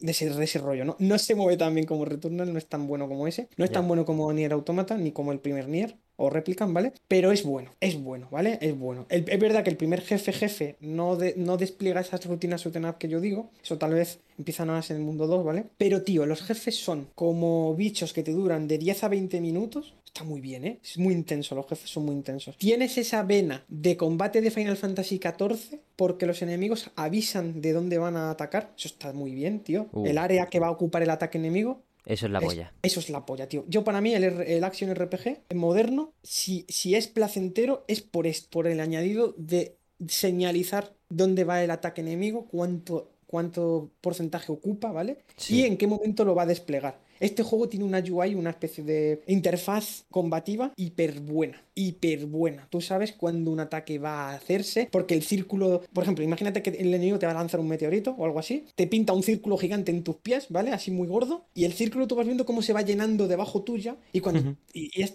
súper intuitivo. Cuando tú sabes que el círculo llega al, al- Cuando el círculo in- interno, digamos, toca el círculo externo, porque va creciendo, sabes Sí. que el ataque se va a producir en ese mismo punto, ¿no? Entonces te da tiempo a, a esquivar, a moverte. El juego tiene un. Los jefes es perfecto, tío. Tienes las rutinas enemigas hiper variadas. Cada vez que le quitas un cacho de vida a los enemigos, te avisan con el ataque que van a hacer. Muy Final Fantasy esto, la verdad te, te pone el subtítulo del ataque que te van a hacer, ¿no? Y es ch- chulísimo eso. Y mola porque una cosa que me gusta a mí mucho, muy Mega Man, te avisa, el, dice, el enemigo está cargando un ataque fatal, ¿no? Como diciendo, te viene la, Oh. te- que viene la muerte a por ti. Y estás guapo. 30 segundos diciendo, ¿dónde coño me escondo? Que este puto bicho me va a lanzar eh, un planeta encima. Ya vienen, ya tienes- vienen. por ahí. Ya viene, ya viene. No, ese ya viene. Esa especie de sensación de wow que viene, ¿no? Luego es verdad que ya te digo que tienes tus pociones, tus cosas y tus resus, pero la hostia te la comes. Y como no seas capaz de bloquear, al, de stunear al enemigo antes de que haga ese ataque, te comes, un, te comes una hostia legendaria porque ocupa todo el escenario. Son ataques de escenario que se llaman, ¿no? Sí. No son de área, son de escenario. O sea, son ataques que te comes sí o sí, y si no, si eres tal. Pero bueno, a veces se pueden llegar a esquivar esos ataques de escenario si eres sufici- suficientemente bueno y perspicaz y, y bayonet- bayonetero, ¿vale? Si vamos a decirlas, podrías llegar a poder esquivar esos ataques. Pero bueno, el caso es que los ataques, o sea, los jefes de Babylon Fall, los jefes jefes, son rituales, son como momentos donde tú estás en comunión con lo que estás viendo pasando, donde estás tenso, donde estás emocionado, importante adjetivo cuando estás jugando hack and slash, ¿vale? Sí, O totalmente. acción RPGs, esa palabra, emocionado, estás en sintonía, estás en comunión con lo que estás viéndose, ¿vale? Con lo que se está jugando. Y los jefes de este juego, ya te digo, rutinas bullet hell buenísimas, buenísimas, bien hechas de cojones. Muy Final Fantasy XIV, lo que he dicho, que te- ves, ves el ataque, ves dónde va a acabar el ataque enemigo. Eso sí, las balas van por su lado, claro, las balas hay que, hay que calcular tú la. Tienes que calcular tú la. La distancia a la que, la velocidad y distancia a la que vienen, como cualquier up, ¿vale? Pero el resto de ataques de área, los ataques melee, por decirlo de alguna manera, y mágicos, pues sí tienen su área dibujada, sí tienen su eh, timer, su, ¿no? su delay, y tú puedes ver en tiempo real dónde van a acabar los ataques enemigos. Las balas ya, como este juego tiene un, un gran porcentaje de shoot'em up, esto tienes tú como jugador que preverlo, bloquearlo o esquivarlo a tiempo, ¿no? Sí. Muy, muy returnal, muy returnal, muy, muy Nier Automata. Tú sabes que Nier Automata es un shoot'em up encubierto bajo una premisa hack and slash Es muy en la que, claro, en la que tú puedes o esquivar las balas, pasar a través de ellas, O o, bloquearlas o romperlas, o, o- o dejarte dar, ¿vale? Y luego También. recuperar vida. Claro, es otra estrategia, ¿no? Pues bueno, Babylon Falls es, es así también, ¿vale? Es, es así también. Y yo me he encontrado algunos de los mejores jefes que he visto en este género, en este juego, ¿vale? Son Uh. brutales, brutales los jefes de Babylon Fall, tío. Muy buenos, muy buenos. Me quedo corto cuando digo muy, ¿eh? Muy buenos. Qué pedazo de batallas, tío. Son muy buenas. Pero buenas con ganas, ¿eh? De las que tú lo vives, lo, lo, lo, lo sufres a partes iguales. Qué maravilla. Y el- eso culmina en un combate final maravilloso, maravilloso. Pedazo de rutinas que tiene esa cosa. Cómo mola meterte, esquivar esas cosas, ver que el escenario se llena de círculos por todas partes, ¿sabes? En plan, que el enemigo se vuelve loco y, y- y dices, Dios, pero si estoy... Hay un círculo metido en otro círculo que está metido en otro círculo más grande, ¿no? Es como, ¿cómo coño esquivo esto ahora? O sea, brutal, tío. Es un juego súper placentero. Nada que ver con nada de lo que he dicho hasta este mismo momento, porque los, los, eh, hay una palabra que yo creo que lo define bien, catarsis, ¿no? Es como Sí. catarsis, es como aquí viene lo bueno de los jefes de este juego, ¿no? Y son pocos, por desgracia, son pocos, por desgracia. Porque si hubieran sido más y los niveles menos, pesadi- menos pesaditos, el juego un poquito menos áspero en su superficie, ¿no? Como queramos llamarlo, vendido de otra forma, si todo esto se hubiera conjugado y, y- y- y la primera impresión que tú te llevas de Babylon's Fall fuese la que te llevas con los jefes, ¿cómo habría cambiado la cosa, amigo? Buah, ¿Cómo habrían cambiado ves. las notas de este juego? Que imagínate que en, el, en la demo o el tutorial, en lugar de ponerte en el mundo 1 que dices tú que esos patrones no se presentan, te mandan No, al claro, mundo no, pues- 2 con una build hecha. Sí, sí. es que la demo sido- habría sido una locura. Porque mira, el primer jefe que te sueltan en el tutorial es un jefe interesante a nivel mecánico, pero en ese momento eres tan paquete, no tienes nada, no, tienes, no puedes hacer nada, solo puedes pegar espadazos y un poco Claro. más, ¿no? No puedes hacer nada contra él, nada más que darle la vuelta y pegarle como si fueses, como si fueses un, como si fueses un personaje parapléjico. Que realmente, es, que me perdone la audiencia, pero es que es así, es como si fueses en silla de ruedas, diablos, el, el tutorial, ¿vale? Frente a esa especie de libertad o de combativa que luego ves en los. Entonces, Babylon's Fall son como dos juegos en uno. Es, por un lado, un juego que parece insulso y por Sí. otro, una maldita pasada, ¿no? Es como las dos cosas a la vez. Y ya digo, quien se pase Babylon's Fall, que serán unas 10, 14 horas como mucho de contenido, eh, va a disfrutar de esas 14 horas, por lo menos dos horas de combates va a tener muy buenos. O sea, dos o tres horas combativas full, de, estar full, van a tener, tío. Entonces, al final, como en Platinum Games tienes juegos de 8 horas, 10, 6, pues este juego es un poco más largo porque está estirado artificialmente, pero ese núcleo duro de horas de juego que, mm, que tiene cada juego de Platinum que mola, este juego también cumple, cumple esa cuota, ¿no? De horas de horas de alto nivel de gameplay, ¿no? De, Sí. de, de- no sé cómo llamarlo, de yo qué sé, tío, de buen Mm. gameplay, no sé cómo llamarlo, ¿vale? Sí, las horas premium al final. De Sí, las horas premium. sentarte y decir, buah, esto me lo estoy gozando como un hijo de puta. Que según qué juego sea, pues Vanquish, por ejemplo, para mí, el, el grueso entero el del juego, todo el juego. Es todo el rato eso, claro. eh, eh, Lo malo buah, es que este juego no es todo el rato eso, pero, lo- pero el rato que lo es, es, es muy Vanquish, ¿no? Te sientes en esa tesitura de, de acción rápida, de... Sí, de que el mando va solo casi, porque tú estás Sí. conectando también con el juego, eso lo decía Camilla, tío, cuando hablaba de la filosofía del desarrollo de Platinum, que es que ellos querían que el, el mando lo moviese lo máximo posible el cerebro y no las manos, que al final tú no, no sintieses Sí. las manos y sintieses el cerebro moviéndose. Exacto, Y esa es la cosa en- más en- Platinum que he escuchado en mi vida y de verdad Claro. que desde entonces vaya. Pues, eh, pues mucha razón aquí, Camilla, y, y Babylon's Fall eh, tiene ese ADN que él comenta, ¿no? Esa especie de...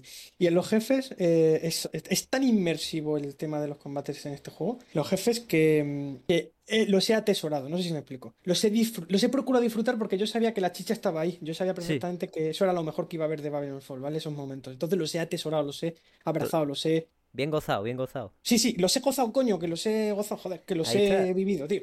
Y al final van a más, ¿no? Entonces, cada vez, cuando empiezan esas rutinas bullet hell, eh, notas esa vena Nier que decían los desarrolladores que tiene, que sí que la tiene, ¿vale? Sí, Notas esa artesanía en las rutinas enemigas, esos, esos aspers- aspersores de balas, esa especie de abanicos de balas, ¿no? Es muy bello el juego a nivel de, de rutinas, está muy bien hecho. Porque eso lo combinan perfectamente también con ataques melee. Los, los, eh, tanto los masillas, estos, los subjefes como los jefes están muy bien diseñados en, en cómo se esquivan. Luego tienes también ataques de suelo que tienes que, que tienes que esquivar en el aire, porque hay una cosa que tiene este juego que si lo haces en el tutorial dices, porque el personaje tarda tres horas en caer al suelo cuando estoy atacando en el aire. Luego lo entiendes. Cuando vas Claro. a los jefes, lo entiendes porque los jefes llenan el suelo de, de ataques. Entonces tienes que aguantar en el, en el aire de 5 a 10 segundos, a lo mejor para que no te den el, el ataque y demás. Y mientras tú estés pegando, tienes un combo aéreo determinado, no puedes pegar 150 golpes, pero a lo mejor puedes pegar 20. Y una vez los pegas, pues ya caes al suelo. Bueno, pues ese movimiento no sé cómo llamarlo, tan que al principio te puede parecer tan torpe, es por una razón, ¿vale? Todo en, en Babylon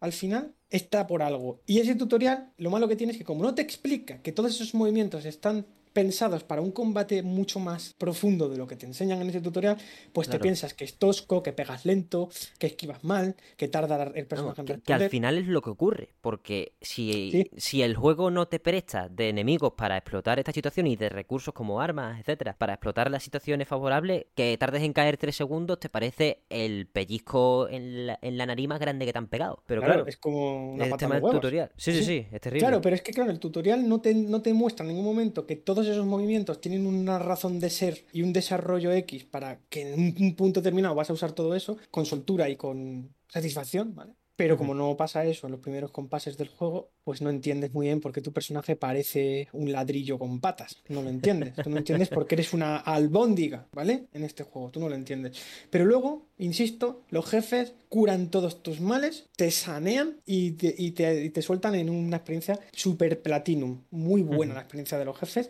Qué pena que los compases del juego no hayan ido por esos derroteros y, y sí por los que va actualmente, ¿no?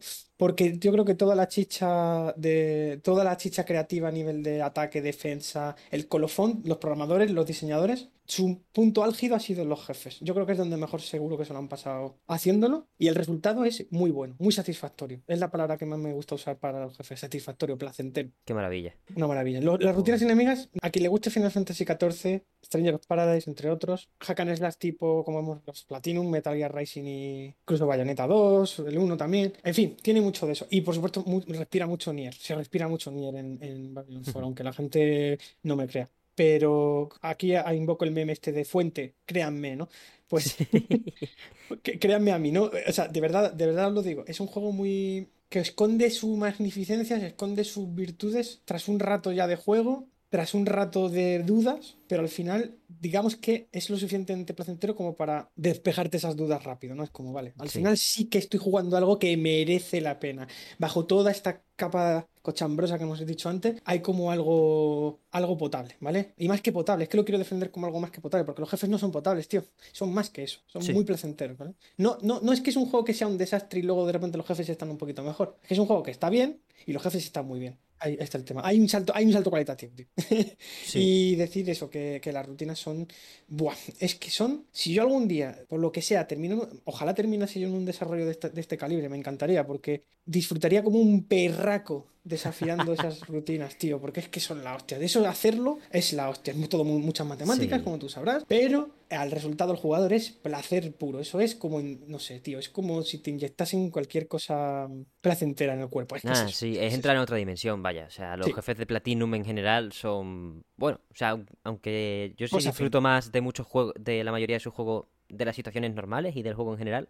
Es que es eso tendría que que haber sido jefe, Babylon Fall. Claro, sí. es que Babylon Fall tendría que haber sido más eso que tú dices. Sí, de- como Vanquish. Que Vanquish se disfrutaba tanto con los masillas como con eh, los momentos francotirador como con los jefes que son un despelote, ¿no? Pero Babylon Fall ha elegido ser un despelote en momentos muy puntuales tras un camino de dudas. Hmm. Dudas y un poquito de fustigamiento también en donde me he metido, ¿no? Pero es Sí. verdad que, el- que los niveles son entretenidos, como digo, son lineales, hay cofres por ahí en las fases, un poquito de plataforma, como he dicho antes. El plataforma de Babylon Fall, la verdad, es que podrían haberlo hecho mucho mejor de lo que es, porque Sí. el juego te da las herramientas como para poder tener un diseño de niveles más o menos mejor del que es. O sea, no sé si me explico. Que a nivel mecánico, a nivel control y a nivel movimiento, defensa, ataque, etcétera, están bien, Sí. pero no lo han sabido explotar. No han sabido Mm. explotar esos movimientos fuera del combate, no sé si me explico. Porque dentro del combate el juego es un, es un notable, ¿vale? Pero fuera del combate el juego se desarrolla torpemente. vamos Sí, es un así. poco una prolongación del, tu- del tutorial, ¿no? De no saber expresar al ilustrarle al jugador hasta dónde pueden llegar la- las apuestas, ¿no? Sí, es, has definido muy bien. Es, una, es como si es como que no sabe definirse, no sabe, no sabe expresarse. Eso es, Mm. lo has dicho muy bien. No sabe. No es que no, no es que no sepa, es que no ha querido o no Ya, han podido. La, la No sé- putada no es sé cuál de tío. Es que, buah, como Sí, se nos va a morir pronto, ve- Babylon. Sí, di, di, Venimos de gente que tiene un diseño de niveles, porque mira, el diseño de niveles de platino Ujú. tampoco así, para mí, joder, no, no sé si estoy diciendo un pecado, no han No, sido no, o sea, tampoco grandes, se grandes niveles. Mm, Ah, se lo habéis tenido, ¿no? No, no, no lo hemos tenido, pero que se puede debatir lo que sea. Vaya, Ah, yo, vale, vale. yo soy cruzado de Platinum, pero no me vuelvo Sí, loco. no, es que Platinum tiene su, para mí su el punto fuerte de Platinum es la acción, es Total, el total. combate, es el Sí, combate. sí. Y el diseño de niveles está supeditado siempre a la acción. Y si la acción no calza, el- tiene que cambiar el nivel, ¿vale? Entonces, Sí, sí, ellos sí. nunca hacen un nivel y luego el combate. Ellos hacen el combate y luego el nivel. No sé si me explico. Sí, Entonces, totalmente. Claro, Babylon Fall es así, ¿vale? Es combate y los niveles como si no existieran, porque los niveles son pasillos. Y yo, siempre que digo pasillos, me da rabia porque yo soy un gran cruzado contra la palabra pasillo dicha de forma despectiva, porque a mí me gustan los juegos lineales, ¿vale? Pero en este caso es que son bloques eh, rígidos, sin vida, sin alma, sin eh, personalidad, sin disyuntivas, sin, ya lo he dicho, sin personalidad. No hay un brillo en los niveles, no hay un interés, Sí, no hay es una disposición continua de assets al final. Sí, es exactamente. Son, son, assets, son assets colocados y recolocados y re, re- recolocados para fingir que hay un avance. Y realmente no hay un avance. Realmente hay. Los niveles de Babylon Falls son siempre tres o cuatro, no antes son cuatro, cuatro, eh, cuatro momentos combate, de estos que te encierran en un área. eh, cada, el área no siempre es igual. Te pueden encerrar en un cuadrado, te pueden encerrar en un sitio con varias alturas, te pueden encerrar en, en un sitio con teleports, ¿vale? O sea, no sé si me explico. Hay como. los- las áreas de combate son lo suficientemente diferentes como para disfrutar, pero bueno, se van Sí. repitiendo. Y los niveles entre cada momento combativo son pasillos, bloques de hormigón de assets sin vida, ¿no?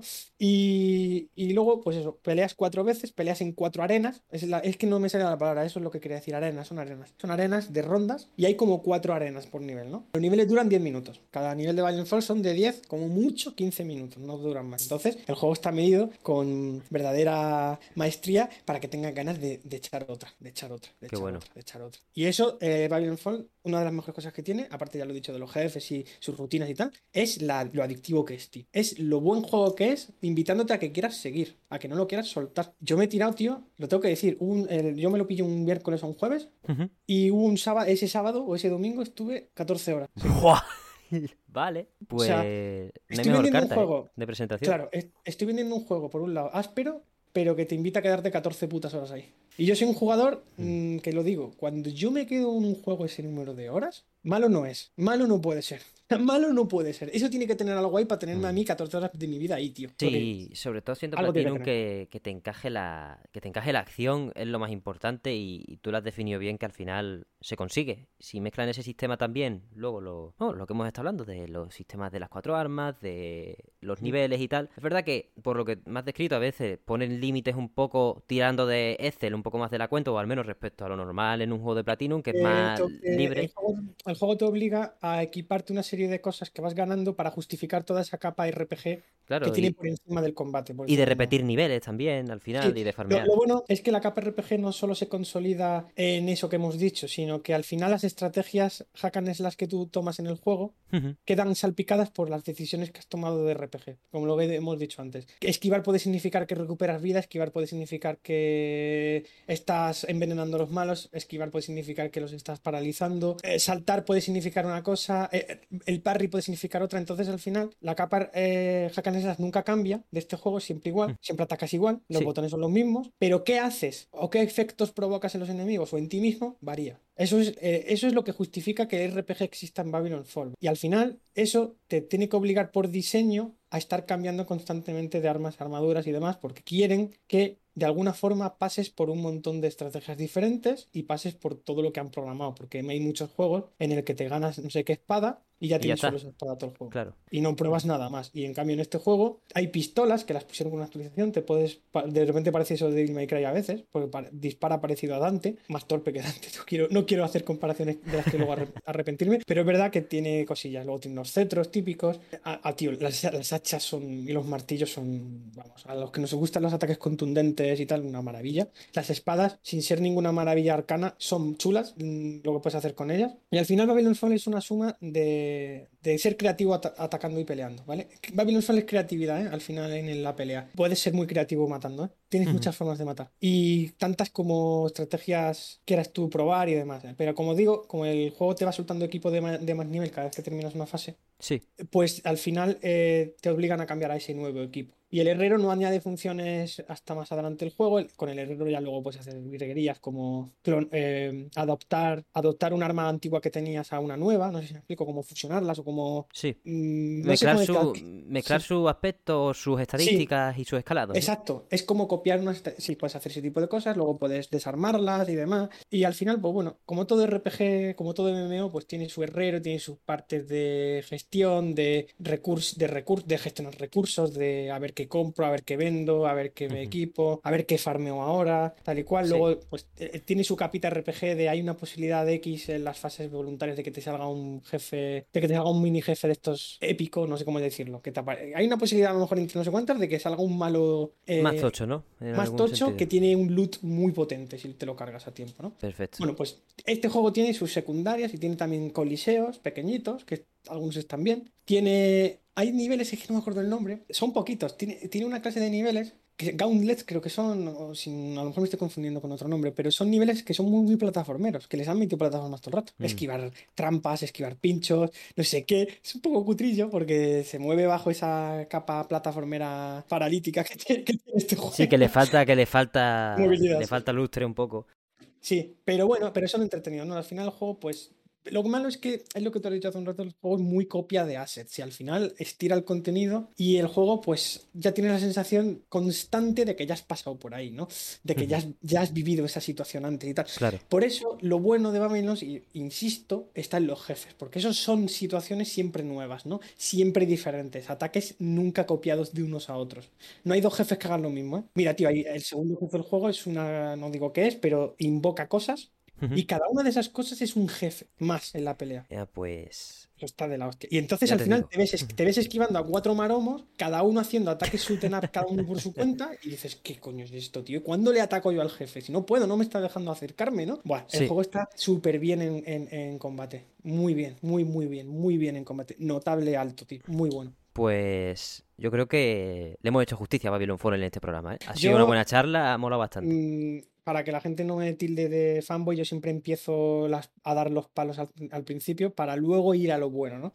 Sí. Y lo bueno de Babylon's Fall excede a lo malo de Babylon's Fall al final, ¿eh? Hmm. Creo yo. Porque si no, no lo podría recomendar. Porque si no, no lo podría recomendar. Y yo creo que sí lo puedo recomendar. Lo que no lo puedo recomendar a lo mejor es al precio al que salió. Claro. O no lo puedo recomendar como una gran experiencia para una sola persona, porque al final el juego tira mucho de cooperativo para que sea más divertido. Luego una cosa que tiene buena, hay que decirlo, tiene cross, eh, cross Crossplay. online, crossplay, exacto. Que puedes jugar los de PC con los de Play 4 y Play 5 a la vez. Ah, mira, eso bien. está muy bien. Está muy chulo, sí. Sí, sí. Y además con. ha- Hará falta, hará falta. como se han currado tanto el online y todo este aspecto free to play, que la parte online va bien. No sé si me explico. Como está Sí, muy que si hubiese una comunidad de 100.000 jugadores, no habría problema bien. para encontrar partidas. Sí, eh, sí, sí. eh, tiene un sistema Monster Hunter así en el rollo, ¿no? De las parties de cuatro, todo eso. No sé si me explico. Es como muy. El online es online de pachangas, que yo le llamo. Sí, de llamar a tres colegas y decirle, Sí, oye, vamos a hacer una raid o, lo- o vamos a hacernos un jefe o lo que Sí, es sea. un pachanguero, es- no es el típico online de que, que- que coincides con 77 almas. No, este es un online local, entre comillas. Es un online Sí, como, de como si en tu casa. Sí, sí. Sí, bueno. es un online de habitaciones de, de hasta cuatro, ¿no? Y pachanguero, vamos, de echarte una, ¿no? unas, unas partidillas rápidas y tal. Niveles de 10 minutos, los jefes duran más o menos también eso, pero no es lo mismo que te dure un nivel 10 minutos a que te dure un jefe 10 minutos, ¿vale? Porque se pasa Ya, mal, ¿eh? ya, Y ya. Bueno, pero decir que el juego prolonga su contenido, ¿vale? Importante decirlo esto. Tú te pasas la campaña, te pasas el malo final, salen los créditos, bla, bla, bla, bla. Y tiene dos campañas adicionales. Hostia. Lo que pasa Dos es que campañas más. Sí, pero las campañas están recic- son reciclados, son, Oh. son contenido reciclado, todo. Menos los jefes de fin de mundo, que son nuevos, pero no están a la altura de ninguno de los jefes de la campaña. Es que parece que la Mm. chicha se le gastó rápido a esta gente. Hay un vídeo de junio del año pasado, el Developer Interview, la entrevista de desarrollador, que está en. YouTube, donde ellos te dan a entender, en 2021, ojo, en Meroteca, todavía no había salido el juego, te dan a entender que iba a tener mucho contenido de día 1. No es verdad. Eso es una presión de Square o un guion leído. Bueno, o unas pretensiones al final. o unas uno, no- uno pretensiones que no se cumplieron. Es posible, sí, es posible. Pero no hay suficiente contenido como para decir este juego tiene una vida útil de, de meses. Mentira, en una semana te lo fundes, ¿vale? Pero que, insisto, esa semana te lo vas a pasar bien, esa semana vas a encontrar un juego decente, esa semana vas a pasar por un Platinum, ¿vale? Perfecto. Y, y ya está. Y como tú, tú eres un gran fan de Platinum, te gusta cubrir los juegos de Platinum en el podcast y demás, ya tienes otro juego más de Platinum cubierto. Y no es por tirarme flores ni nada, pero tío, he venido con muchas horas a este juego, a este podcast, tío. He venido con muchas horas para que, para hablar con autoridad, tío, del juego. Para no replicar los comentarios que lees en internet, tío, que son todos iguales, que parece que los hacen con, joder, con plantilla, tío. No, ¿Sabes? es un placer, tío, porque de verdad que se ha notado el... Ahora me sale la palabra en inglés. La maestría, eso. En habértelo, en habértelo fumado bien y, y joder. sí. Y también entender para qué está... O sea, en qué situación está el juego. Es muy importante, creo, los disclaimers que hemos hecho al principio, sobre todo de... Sí. Me gusta mucho hablar de situación geopolítica de un videojuego, siempre. Situación geopolítica, me gusta, me gusta. Porque, por ejemplo, Bayonetta 3 va a ser el mejor juego de la historia o lo que sea, pero es un juego que sale al lado de Persona 5 Royal, al lado de Mario más Rabbids, al lado de eh, Gotham Knights, y es como, ¿y yo? Pues si no vende, ¿qué le hago, no? Son, es un poco la geopolítica de, coño, si Bayonetta 3, sea lo bueno que sea, le va a costar un cojón eh, rascarle a esa gente, porque, Claro, lo bueno de Bayonetta es que Bayonetta es del género Bayonetta, ¿no? Es como Ya, eh. Bayonetta es Bayonetta, entonces tiene el cielo ganado y el infierno Sí. ganado, es decir, es un juego que, que ya tiene el aprobado, el visto bueno de una comunidad, de unos desarrolladores y sabes que muy mal tendría que salir la cosa para no gustar. Sí. Y ya se ha visto por los trailers que eso está hecho para gustar y para enamorar. Entonces, Babylon Fall no es ese tipo de juego, lo tenemos que decir claro, no es un Bayonetta, no es un. Nier, no es un juego que viene para enamorar a mucha gente, es un juego que viene para gustar a unos pocos. Pero insisto, si te gustan los hack and slash, los action RPG y los shoot 'em ups, todo esto a la vez, esta es una propuesta hiper sólida, ¿vale? Yo soy un jugador muy extraño, yo esto voy a decir muy extraño. Yo no me acerqué al action RPG por la parte RPG, yo me acerqué al action RPG por la parte action, por la parte up, por la parte esquive, por la parte no sé cómo decirlo, esa parte combativa tirando habilidad, esquive y tal.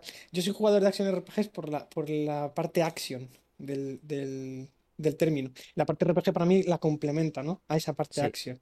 Y Babylon Fall es eso. Babylon Fall es un hack and slash o action RPG que es action. Y ya está. Y el RPG es todo lo demás, ¿no? Afecta a lo que tú estás peleando, cómo estás peleando, pero la chicha es la acción, ¿no? Y lo otro es un complemento, yo lo veo así, ¿vale?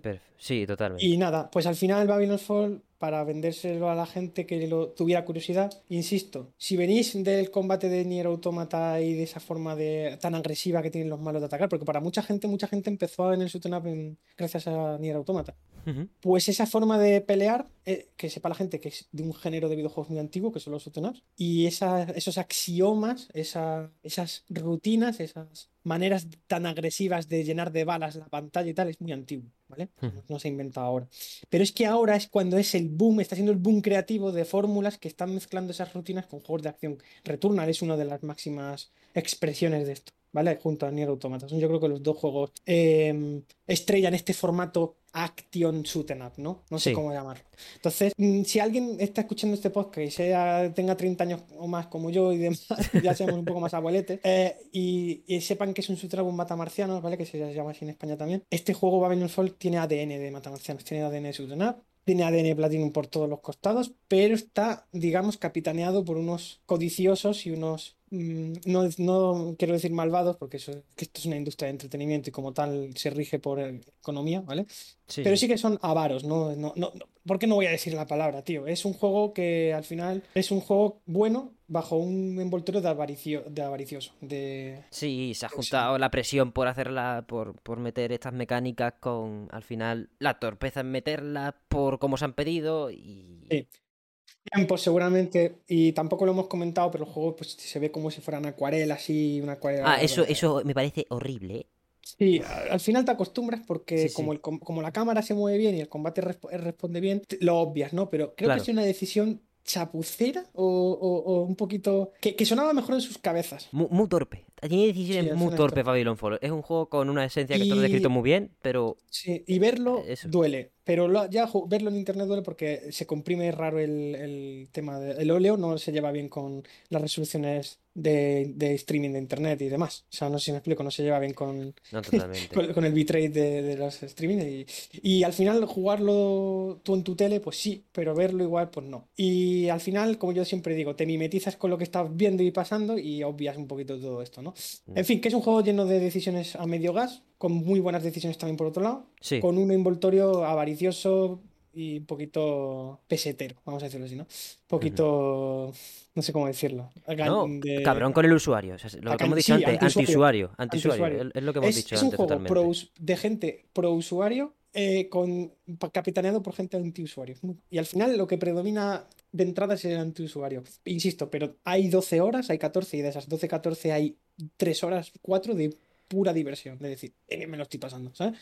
Hmm, perfecto. Y yo Pues- creo que con eso y un juego rebaja, eh, bajado de precio, si se lo encuentran, que no tengan miedo a Babylon Fall, ¿vale? Porque los análisis eh, de, de internet suelen ser, ¿cómo decirlo? Son un poco dictatoriales, me atrevería a decir a veces, ¿no? A ver, bueno, nosotros solemos intentar no hacerle caso a, a las notas y Normal. tal. Vamos, a la- a- no, no de no. Los textos también me me refiero Claro, yo. no de no verlas, ni de le- ni de no leerlas, sino de No Al tenemos muy en cuenta. sí. Yo, yo le quito peso porque al final son cada profesional en su casa, recibe un Claro. juego y... Tiene el tiempo que tiene. sí. Claro, tiene el tiempo que tienes y Babylon's Fall salió en consolas el mismo día que Elden Ring y en PC el 3 de marzo de do- eh, una semana más tarde, vaya. Y es como no estaba, la- no estaba el horno para bollos. Claro, Sí, ¿a sí. quién le pides tú, a qué periodista pobretico le pides tú, o a qué redactor pobretico le pides tú que le haga una review a Babylon Fall mientras el resto de gente está con la Malenia, con el Lenby Solo Hair y la maravilla y el oro molido que es el del Ring al fin y al cabo? Que es que Sí, no y hay ahí más. haciendo fro- from software,